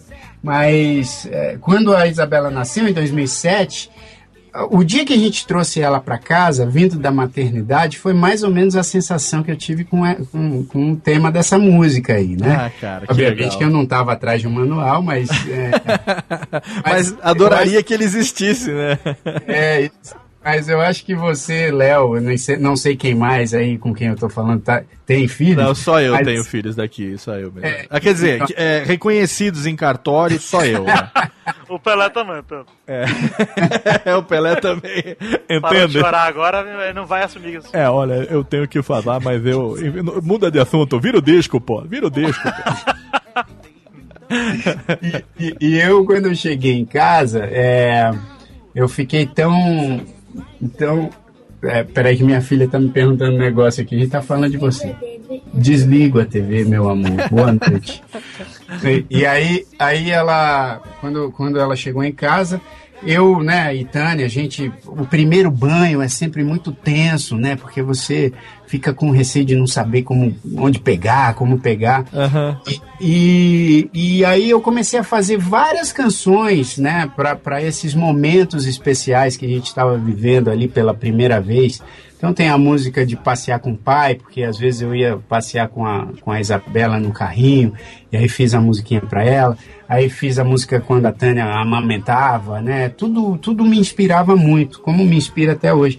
E aí, uma hora a Tânia virou pra mim e falou assim: Cara, quantas músicas você já fez? Aí eu falei assim: Ah, sei lá, deve ter umas 12, 13. aí ela falou assim: Pô, então tá na hora de gravar um disco. Porque a minha. Eu, na verdade, não tava nem com a intenção de gravar um disco. Eu tava na pilha de fazer músicas para minha filha, né? E aí eu gravei um disco, chamei um monte de gente que também estava mais ou menos na mesma situação, com filho pequeno, né? O Simoninha, o Max de Castro, o seu Jorge, o João Suplicy, enfim, um- uma porção de gente. E a gente lançou o projeto em 2009 com um livro escrito pela Mariana Caltabiano, que também é uma, uma grande autora de coisas infantis. Mariana Caltabiano, que tem aquele personagem, aquele cachorrinho, né? Esqueci o É, nome e- agora. É o, é o Gui Estopa, Gui né? Estopa, isso, isso, isso, isso. Muito legal. É, Zuzubalândia dela também. Isso, enfim. isso mesmo, Gui Estopa. Tem, tem muitas coisas bacanas da Mari. E aí a gente fez esse volume 1, transformamos em peça também. Eu e a Tânia, em 2010, a gente acabou estreando um espetáculo infantil aqui em São Paulo. Ficamos, acho que, seis meses em cartaz no Teatro Folha. Desse espetáculo era legal o convitinho, que tinha o nenê com um cordãozinho umbilical, assim. Daquela... É isso. é. Muito legal. E era do material do livro. E agora, né, depois que a Laura, minha- a nossa segunda filha, nasceu, a gente começou a, a pensar também na, na, na evolução do projeto. E eu também comecei a escrever várias canções agora para Laura e para Isabela. E já estou gravando o- o volume 2 e a gente já está preparando materiais muito interessantes aí, tanto para a internet, a gente tem o nosso canal lá no YouTube, né? Tem a nossa página no Facebook, que é G Pequeninos.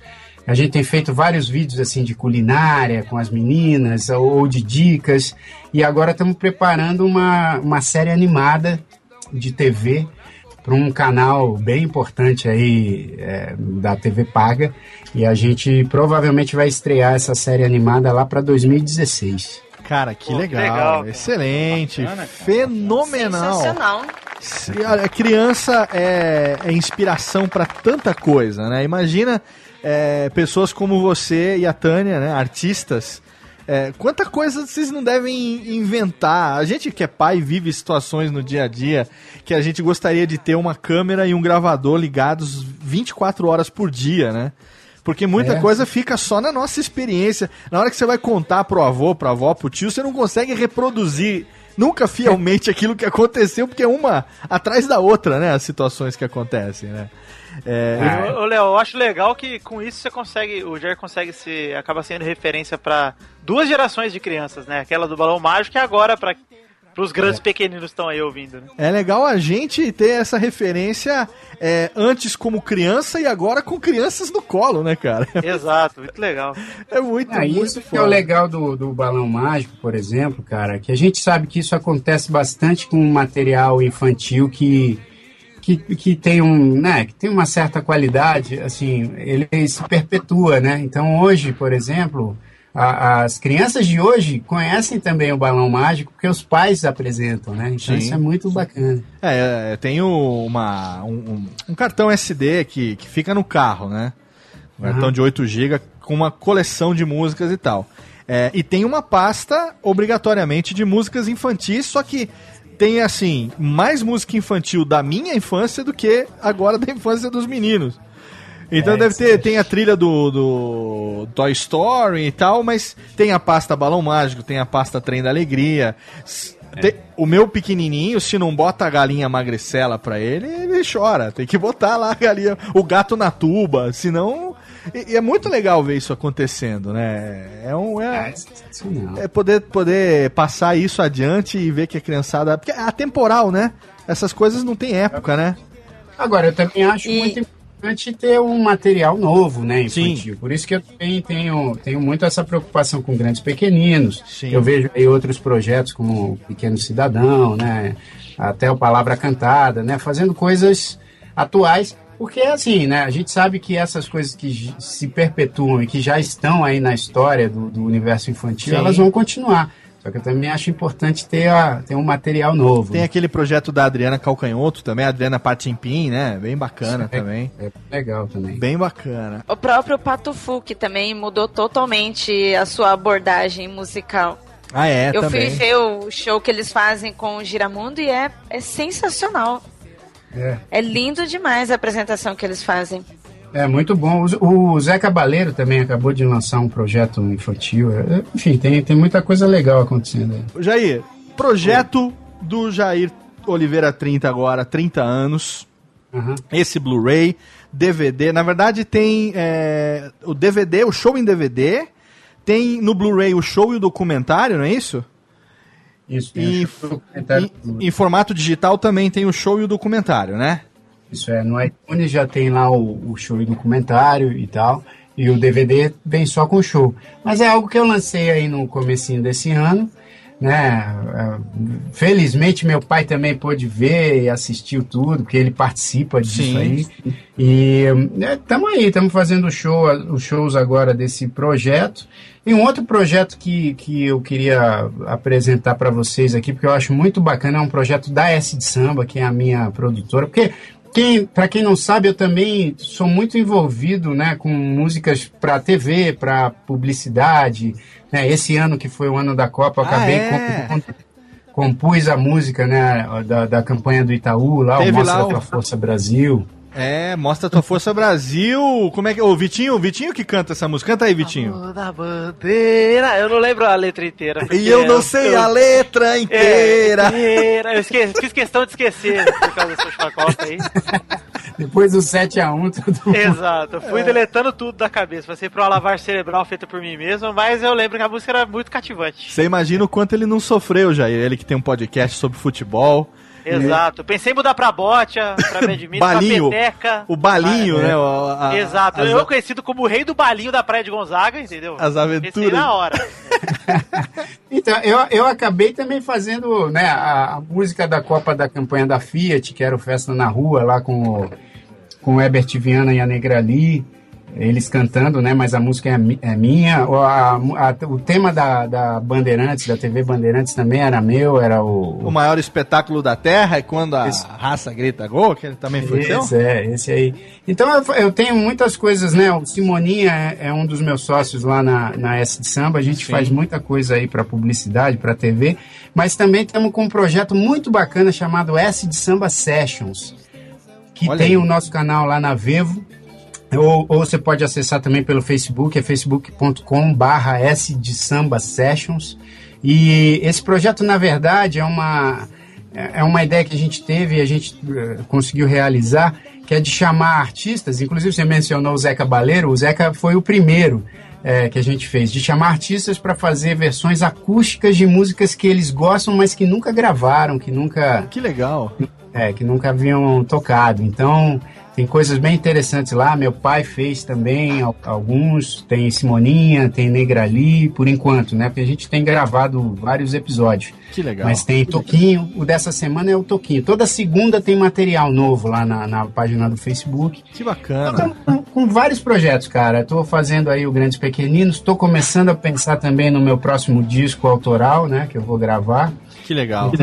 Estamos com várias coisas e, e sempre que vocês quiserem falar comigo aí para saber das novidades, eu estou às ordens. Com certeza, com certeza, e eu vou abusar da, da, da sua boa vontade. Na verdade, eu não vou abusar, não. Eu vou, eu vou, eu vou dizer aqui um negócio. Eu tenho um. um não, é um não é um sonho, mas é, é uma vontade que eu acho que um dia eu vou conseguir realizar, que é o seguinte: é fazer uma refeição junto com você, trocar uma ideia, fazer um brinde, te dar um Ah. abraço e te dizer muito obrigado, cara, por, por tudo que Pô. você representa e por tudo que você já representou na minha vida. E, cara, não é só a participação aqui no programa, não. É, é- é- a participação no programa hoje é, é a realização de parte desse objetivo que era bater um papo contigo, trocar ideia.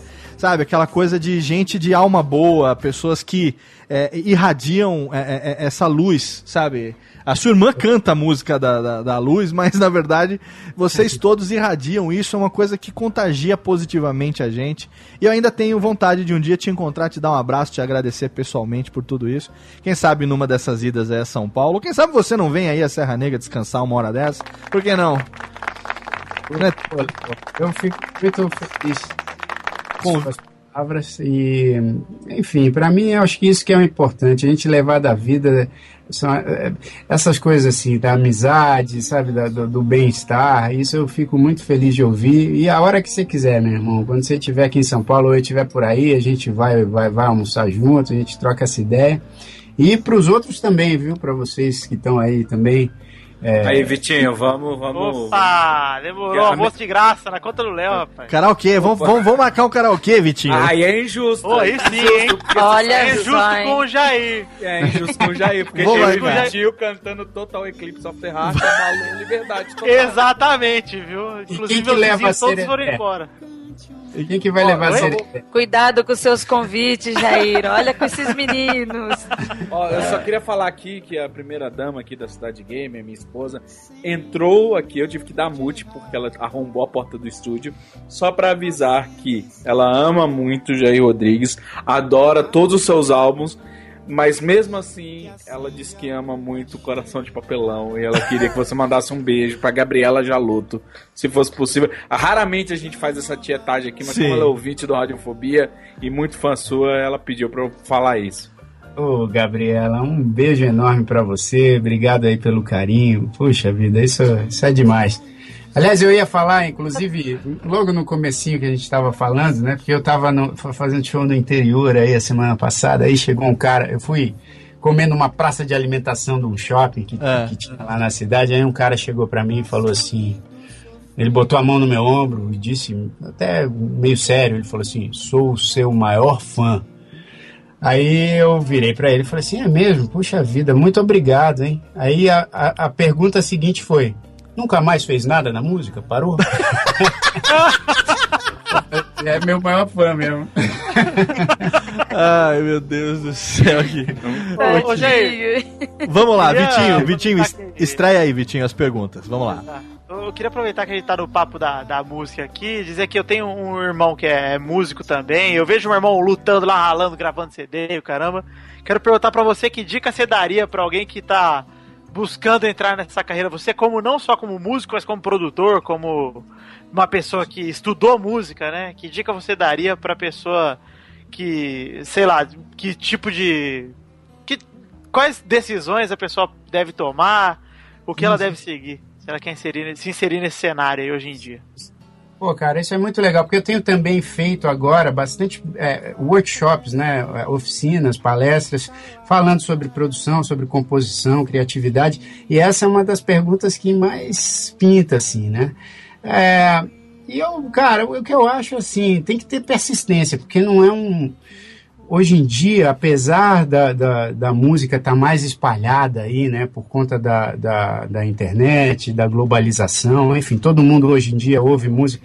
Eu lembro que na nossa infância a gente tinha que reunir na casa de quem trazia um vinil novo, de uma É. banda nova, né, pra gente ouvir todo mundo junto, era um negócio mais coletivo. Hoje, a música, a, a, a, a experiência é muito mais individual e isso acaba multiplicando também, né, a quantidade de gente que, que compra ou que, ou que se, se relaciona com a, com a música de alguma forma, mas mesmo com esse aumento, assim, da, da do mercado da música, né? não do mercado fonográfico. O mercado fonográfico deu uma embicada, mas o, o mercado da música acabou crescendo nos últimos anos. Mesmo assim, ainda é muito difícil para quem começa, principalmente porque a gente não tem uns veículos assim muito democráticos. Né? A internet ainda está engatinhando, é muito raro você ver quem consegue navegar sem ser também manipulado, enfim, de alguma forma. E a, a gente sabe que a TV e o rádio né, acabam sendo um olho mágico, que a pessoa só vê o que está ali na frente da porta, porque a porta É. só deixa ver aquilo, né? Sim. E são poucas as pessoas que têm a coragem de abrir a porta para ver o que está lá do outro lado. Mas assim, o que eu, o que eu dou de dica, cara, é a persistência. é, e se você tem a paixão como eu sempre tive pela música, eu acho que isso acaba vencendo essas dificuldades e uma hora você você se realiza, né, não só espiritualmente, mas acaba se realizando também financeiramente ou, ou em outros aspectos, porque você tem essa paixão e essa paixão é essencial. Então, se seu irmão ou qualquer outra pessoa que você conheça tem essa paixão pela música, não é fácil, é um caminho muito difícil de ser trilhado, mas com essa paixão acho que você consegue ultrapassar os obstáculos e um dia chegar onde você quer chegar. Olha aí, excelente. legal, legal porque eu vejo o meu irmão ralando lá e falo assim, pô, cara, é. Você vê o talento, você vê tudo, mas realmente é questão, como tudo em arte, né? Persistência, cara. É. Tem que lutar até, até conseguir o seu espaço, é verdade. É, fora que aqui no Brasil a gente tem uma série de outras dificuldades que eu acho que a gente ficaria muito tempo aqui falando, mas Sim, enfim. claro. Eu acho que é, é, é isso, né? Você vê seu irmão lutando, batalhando, mas uma hora acho que essa paixão é recompensada. É isso aí. Excelente pergunta, Vitinho. Gostei, viu? Obrigado, Léo, eu tenho estudado. Muito bem, muito bem. Tenho, tenho, tenho ficado cada vez mais feliz com suas participações que bom. Sempre de garbo e elegância. Renovar o E contrato. com as minhas, Léo? E com as minhas, Léo? Deixa, Vivaco, deixa comigo. Deixe que diga, que pense, que fale. Deixa isso pra lá, viu, velho? Meu querido amigo Maurício Adams, ele que está. eu- Eu só posso achar que durante todo esse programa ele está absorvendo os ensinamentos, as experiências, porque eu, eu nunca ouvi tão contrito, diria eu. Eu, eu estou ouvindo a história sendo contada. Que coisa! Então, como, como vocês falaram sobre depoimentos, eu, eu acho que é, eu gostaria de deixar os meus depoimentos, que são um pouco, me desculpem, mas são menos românticos e Escolha, mais es- realistas. escolha uma música que eu vou botar como trilha de fundo para os seus depoimentos. Pode ser uma música lenta, um, um balão mágico, um balão mágico daquele pegado. Balão mágico pegado agora. Nossa. Ah, peraí, deve ter. Fleck. Tem, quer ver, ó? Tem aquela. balão mágico roots. Foi. Tem, quer ver? Deixa eu ver aqui. É. Ah, ah, não, vamos, vamos. Já que é pra colocar então, vamos colocar de novo, né? Por que não? Cadê? Técnica? Tira aqui, daqui a pouco a gente volta aqui com essa melódia. É, pro Tenso contar a história dele. Coração de papelão, por que não? Vai lá, Pois Tenso. bem, Jair, ah, vocês falaram sobre, enfim, grandes lições e, e muito sobre o que efeito o músico e a música tem para as pessoas. Eu tenho alguns exemplos. Por exemplo, eu já apanhei por causa do LP do Balão Mágico. Pera aí, antes de você continuar, antes de você continuar, eu tenho certeza que você mereceu. Continue. Inclusive, Não, eu o seu depoimento tá mais pra linha direta do que pra depoimento realista. Mas olha, cadê Mas as. é, é um depoimento, é um depoimento bonito, é um depoimento que, que com certeza vai marcar a vida do Jair como marcou a minha. Desenvolva, Tenso, desenvolva. Foi. Marcou Lá em casa. Lá em casa. E aí eu vou, eu vou encaixar a minha pergunta de uma forma fantástica. Lá em casa existe uma competição entre balão mágico e trem da alegria. Eu era muito fã de trem da alegria, então eu ouvia o, o LP e sempre dava briga. E quando dava briga, quem apanhava era eu. Ixi. Então, a, a- a minha, a minha pergunta é, porque pra mim os dois existiram simultaneamente e era como se fosse hoje em dia trazendo pro, pro público adulto, era Iron Maiden e Metallica. Eu tratava, eu tratava isso de uma maneira, é, é, ou é fã de um ou é fã de outro. É, é, era, era uma religião. E eu queria saber se, se, durante, se durante o tempo, quando, quando tu era pequeno, existia, tu, enxergava essa competição ou era só lá em casa? Vocês, vocês não marcavam de puxar o cabelo do pessoal do, do trem da alegria, alguma coisa assim? Rolava essa, é, é, essa coisa de backstage?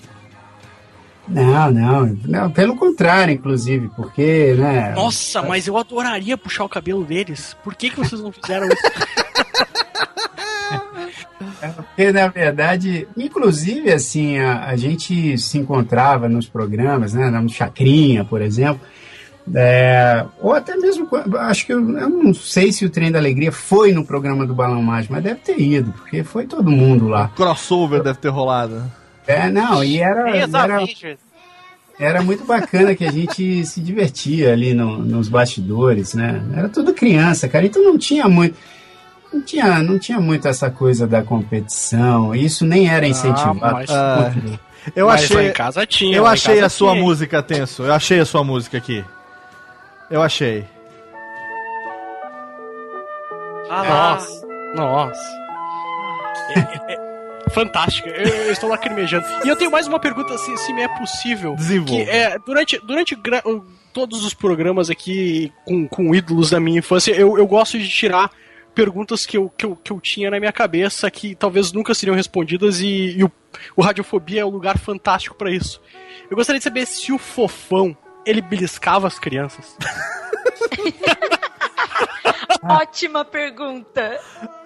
Eu acho que essa é malha. Pelo menos eu nunca fui beliscado pelo fofão. Precisa ver se tem aí criança com esse depoimento não. Inclusive, Léo, eu quero admitir uma coisa aqui, em plena radiofobia. Ah. Foi tipo semana passada que eu descobri que o fofão era o Patropi. Ah, vai. É o, o- Orival Pessini, você não sabia? Nossa, não fazia ideia. Eu entrei num choque de realidades. O Fofão não só era o Patropi, como ele era também o. O macaco. Como é que era É. o nome? É, O, o planeta dos do homens. Planeta né? dos Homens. É, tem um outro personagem também, um Amâncio, se eu não me engano, na praça. Orival É. Pessini, durante uma época, ele, ele, ele foi para os Estados Unidos, ele aprendeu a fazer máscaras de látex e tal, não sei o que. Um grande profissional. Inclusive, eu tô tentando trazer ele pro Radiofobia. é, tem uns dois anos já, mas esse cara não lê os e-mails que a gente manda. Então não rolou de trazer, mas eu ia trazer, tá vendo? Eu, eu- ó, acabei de revelar um segredo aqui que eu ia trazer o fofão pra conversar com você, Vitinho. Aí, Tenso, jogou fora a sua pergunta. Mas eu gostaria muito de conversar com o Fofão, porque, ao contrário de todos os meus amigos de infância, eu amava o Fofão, o resto tudo tinha medo. Eu, eu amava o Fofão também, e o Fábio Júnior.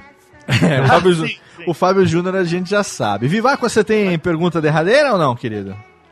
Não, eu queria saber como é que era. Não, vou fazer vírgula, farei minha pergunta. Bom, Confusão. é, bom, é, a minha é sempre com relação à dúvida profissional mesmo. É, como é que era pra você é, toda essa ideia de produção musical e como é que foi essa transição pra você ser o produtor musical? Sabe, você via muita coisa dos bastidores, gente desde diretor de videoclipe a algum produtor musical te dando dicas, e hoje você faz o Brasil cantar a música que foi uma das melhores coisas dessa Copa atual. Então, tipo, como é que foi é, é, é, essa troca de papéis, né? De tipo, eu tava lá, agora eu tô aqui e posso fazer também isso. É, então, eu, eu acho que desde o começo da minha carreira eu sempre tive um, um- uma vontade maior de acompanhar assim as coisas dentro do estúdio, né? Sempre tive um encantamento com esses profissionais de estúdio, né? É, e mesmo quando estava trabalhando, por exemplo, no Balão Mágico, o produtor do Balão Mágico é, é, puxa vida, agora me fugiu o nome dele, é Mauro Mota. O Mauro Mota, né, sempre foi um grande produtor e ele, eu ficava observando muito o Mauro como ele fazia, né, porque para criança esse ambiente do estúdio, né, para quem não conhece como é um estúdio, é cheio de, de botõezinhos, de luzes, de, de equipamentos. Então, para mim parece uma nave espacial. E, e eu vi ali o Mauro conduzindo aquelas coisas e comecei a me interessar muito pela produção musical. Quando entrei na adolescência, né, essa paixão foi, foi crescendo e eu fiz, inclusive, o curso de, de, de produção musical lá na faculdade, na Berkeley. E quando eu voltei, a- assim, uma das minhas primeiras vontades era, era justamente a de produzir. Um pouco antes até de voltar da faculdade, eu produzi meu pai, produzi algumas faixas no primeiro disco da minha irmã. E quando retornei, montei a S de Samba, né, junto com outros sócios, que é a minha produtora, e a gente logo começou a produzir artistas, inclusive bem bacanas do cenário musical brasileiro, né, como o MPB4. Eu produzi um disco para o MPB4, produzi Vicente Barreto, aí logo depois veio o Tom Zé, né, com quem eu aprendi muitas coisas também, porque eu produzi é, três discos para ele, um integralmente, que foi o, o Estudando Pagode, e aí comecei a me interessar muito por esse outro lado, né? Que é um lado que muita gente ainda mantém na obscuridade, que é essa coisa de não saber o que faz um produtor. Pois é. Aqui, né, aqui no Brasil, até o compositor não é mencionado, né? Quando, quando se toca uma canção e tal. É, Mas- acreditado, mas- E aí eu comecei a fazer muitas coisas e gosto muito desse trabalho como produtor, porque eu aprendo muito, inclusive é muito útil para minha carreira, porque eu aprendo com esses outros artistas, aprendo com os músicos, aprendo com tudo. Cara, que excelente. Tá vendo, Vivaco? Você, primeira coisa que você tem que fazer é, é- é querer aprender, Vivaco. Aprender. E Vivaco, quer aprender? Pega uma latinha, baixa na outra. Eu, me perdi um pouco, mas eu vou seguir os conselhos de você. É porque você tá bêbado. Você deu vodka pra técnica, depois deu tequila, deu, ou misturou as coisas. Ah, Só que eu tô sabendo que você já deu a garrafa pela metade, então você já tomou antes, né, queridão? Né? Já Não, tá- eu uso a garrafa pra limpar o... É, pra limpar, sei, o vidro, né? Garganta. É, tá Oi. bom. Ira, minha querida, tem pergunta derradeira, meu bem? Eu tenho uma pergunta, essa é uma pergunta simples, rápida, pra Indolor. gente não se alongar mais. É. é. Jair, qual é a música que você mais canta para os seus filhos hoje? Olha que bela pergunta. Isso aí é muito legal. Cara, eu, como sou compositor, eu também acabo envolvendo muito, porque eu, eu faço as canções para as minhas filhas, né? Então eu tenho muito orgulho de poder cantar para elas, mesmo antes de lançar os discos e tal. Então hoje eu tenho, agora nesse momento eu tenho cantado muito as coisas do, do Grandes Pequeninos e principalmente do Grandes Pequeninos 2. Tem uma música que eu fiz, que é, inclusive tem um vídeo no YouTube que eu coloquei há um tempo, que é uma música que eu fiz para minha filha mais nova, mais nova, a Laura, e ela foi, foi na época que ela estava tirando a fralda. Então eu fiz uma musiquinha para ajudá-las a, a, a, dizer assim, Laura, quando você tiver com vontade de fazer xixi ou cocô, você avisa que a gente leva no banheiro. Então eu fiz uma música chamada Xixi, Cocô e Pum, que acabou ficando bem engraçadinha assim, as, as crianças adoram e as minhas filhas sempre pedem para eu cantar. Cara, que fenomenal. Quando é- tem, tem previsão de Que quando que, meigo. quando que a gente vai ter esse Grandes Pequeninos 2, Jair? Ó, eu tô finalizando a produção do disco, obviamente, porque assim, esse disco ele vai ser meio que linkado com a série animada que eu disse. Então, cada música vai ser tema para um episódio. Certo, certo.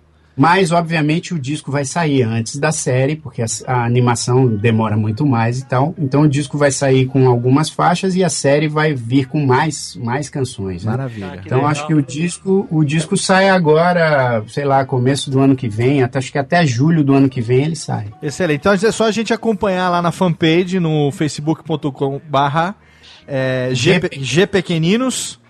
Todas as novidades a gente vai estar sempre sabendo ali na, na, na fanpage. É isso?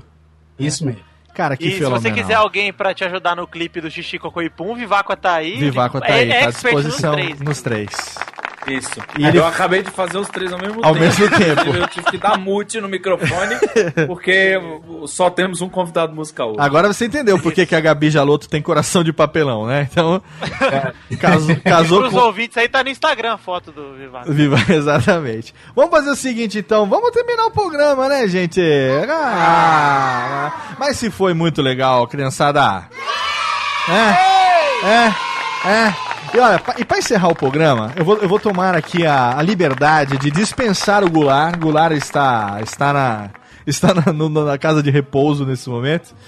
E eu vou pedir pra Técnica botar aqui. Técnica, bota aquela que a gente preparou, homenagem ao Jair, Jair Rodrigues, ao Jairzão, que é uma das mais fenomenais. Esse, aquele medley que hoje o Jair e a Luciana, né, pra fazer a gente chorar, quase todo show que eles fazem, eles têm cantado esse medley. E aí a gente vai ver e os caras lá estão cantando, aí a Luciana começa, o morro não tem meio, Jair vem. E só pra gente sentir saudade, vamos lá, TNK, cadê? Cadê?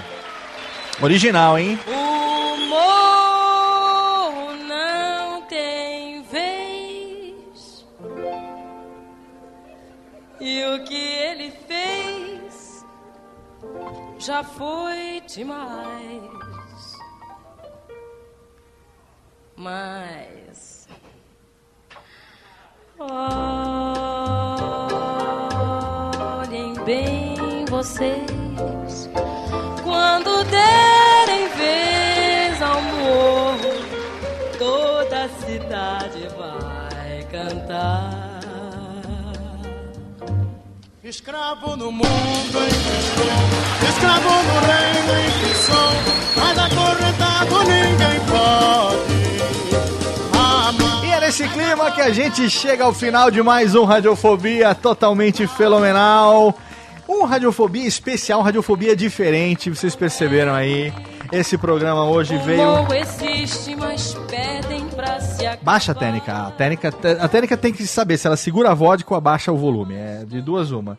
Uma, um programa que veio hoje num formato diferente, totalmente fenomenal. Conversando com meus amigos Vivaco. Obrigado, Vivaco, mais uma vez. Ah, que isso. Para um prazer grandioso como esse, pode sempre me convocar. Estaremos sempre juntos. Obrigado, Ira, pelo perfume, pelas perguntas de altíssima relevância. Eu que agradeço por este convite para estar aqui com vocês e por relembrar mais uma vez momentos históricos da nossa vida com um ilustre convidado. Muito obrigado também, diretamente de Santos Leopold, Tenso, o menino que tomou uma surra da galinha magricela. Muito obrigado. Eu, eu adoro, eu adoro quando tem programa que eu consigo desvendar mistérios da minha infância. Mistérios da sua infância. É, é, é, eu, eu também gosto, Tenso, quando você traz essas. essas. A gente vai criar um quadro ainda aqui que é. a- a- como seria? Vamos, criar um nome pra esse quadro, um momento Vamos criar uma específico. lista. Uma Isso. lista de mistérios da infância. Exato, vamos criar um nome pro quadro, fazer uma vinheta. Eu acho que vai ficar bem legal ter o- no fundo do baú, alguma coisa assim, o sarcófago do tenso, alguma coisa assim a gente vai criar. Mas ó, participação muito re- revelante. Muito obrigado. Vitinho, obrigado, querido. Oi. Meu querido princeso, mais uma vez também presente aqui no Radiofobético. Estou aqui mais uma vez, quero agradecer não só a todos que gravaram com a gente, mas como ao Jair, porque graças a ele, ao Balão Mágico, temos hoje o maior ídolo do Brasil, Yudi. Muito obrigado, Jair. Ir diretamente nos dar Yudi Tamashiro, que nos dá Playstation. Né? É, e também tem a música do, do Carne Flango lá, como é que é? Aquela música fenomenal. Da carne, queijo, flango. Carne, queijo, flango. Fenomenal também. E eu quero agradecer nesse clima de alegria, nesse clima de MPB, nesse clima swingado, gostoso, a presença dele, de um convidado que há muito tempo era esperado e que veio com muita simpatia, com muita humildade, gastou aí quase duas horas de bate-papo com a gente. Jair, obrigado, irmão. Obrigado mesmo. Que agradeço, enfim, quero deixar aqui o meu, meu contato também, tem lá meu site, jairoliveira.com.br, sempre tem agenda lá atualizada, e o Facebook, que é o facebook.com barra Jair Oliveira Oficial, e o Instagram é arroba Jair Oliveira, o Twitter também, arroba Jair Oliveira. E eu queria só também fazer uma divulgação da patroa aqui, porque ela estreou nesse último final, final de semana em Campinas uma peça. Olha aí. chama- é, uma peça chamada Azul, que é ela e o André Garoli. é, só- são só os dois fazendo 10 10 cenas, né? É, muito bacana a peça, vai ficar em Campinas acho que até o final de novembro, e aí em janeiro estreia em São Paulo, aqui no Teatro Folha. Então é só, só procurar aí sobre Azul, que é uma peça dirigida pelo Isser Korik, e ela tá, tá muito bem, eu sou fã, inclusive. Claro. Mas é isso, queria muito agradecer aí a- o papo com vocês. Obrigado, cara. Desejar sempre muito, mu- muita sorte, muita saúde para todo mundo aí. A gente é que agradece mesmo do fundo do coração. A gente fica aí, se precisar de qualquer coisa, qualquer coisa que você quiser divulgar, a gente tá aqui sempre à sua disposição. E, cara, mais uma vez, obrigado pelo que você já fez, pelo que você faz e pelo que você ainda vai fazer por nós nessa, nessa inspiração, nessa alma de artista cheia de, de, de coisas, de inventando, sabe, novidades e, e trazendo razões pra gente rir, pra gente sorrir, não só com o rosto, mas também com a alma, que é a herança de ninguém menos do que Jair Rodrigues. Obrigado, meu velho. Valeu, queridos. Boa noite para você. Valeu, valeu. Todos os links estarão no post pra você acompanhar também todos os integrantes do Radiofobia. E a gente encerra num ritmo muito bacana com essa música, o medley aqui, o Morro Não Tem Vez, Jair Rodrigues, Elis Regina e Jongo Trio. Daqui a 15 dias tem mais Radiofobia. A gente espera você aqui. Você já sabe, plante um filho, escreva uma árvore, grave um livro e até logo. Fique com boa música. Tchau, tchau.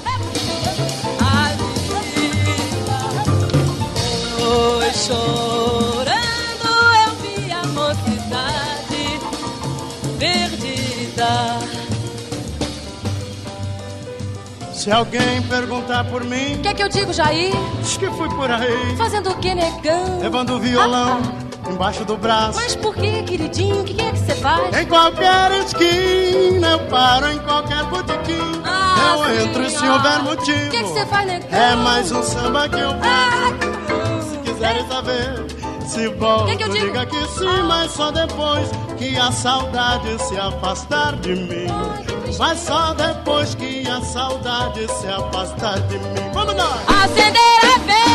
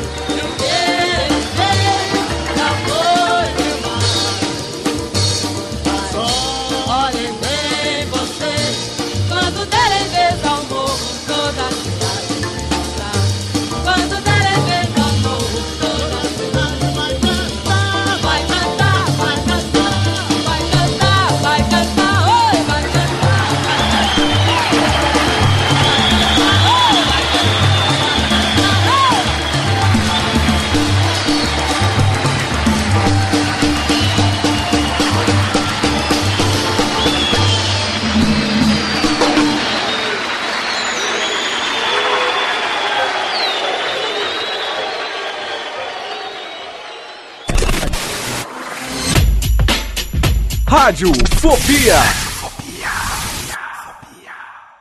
Este podcast foi produzido por Radiofobia, podcast e multimídia.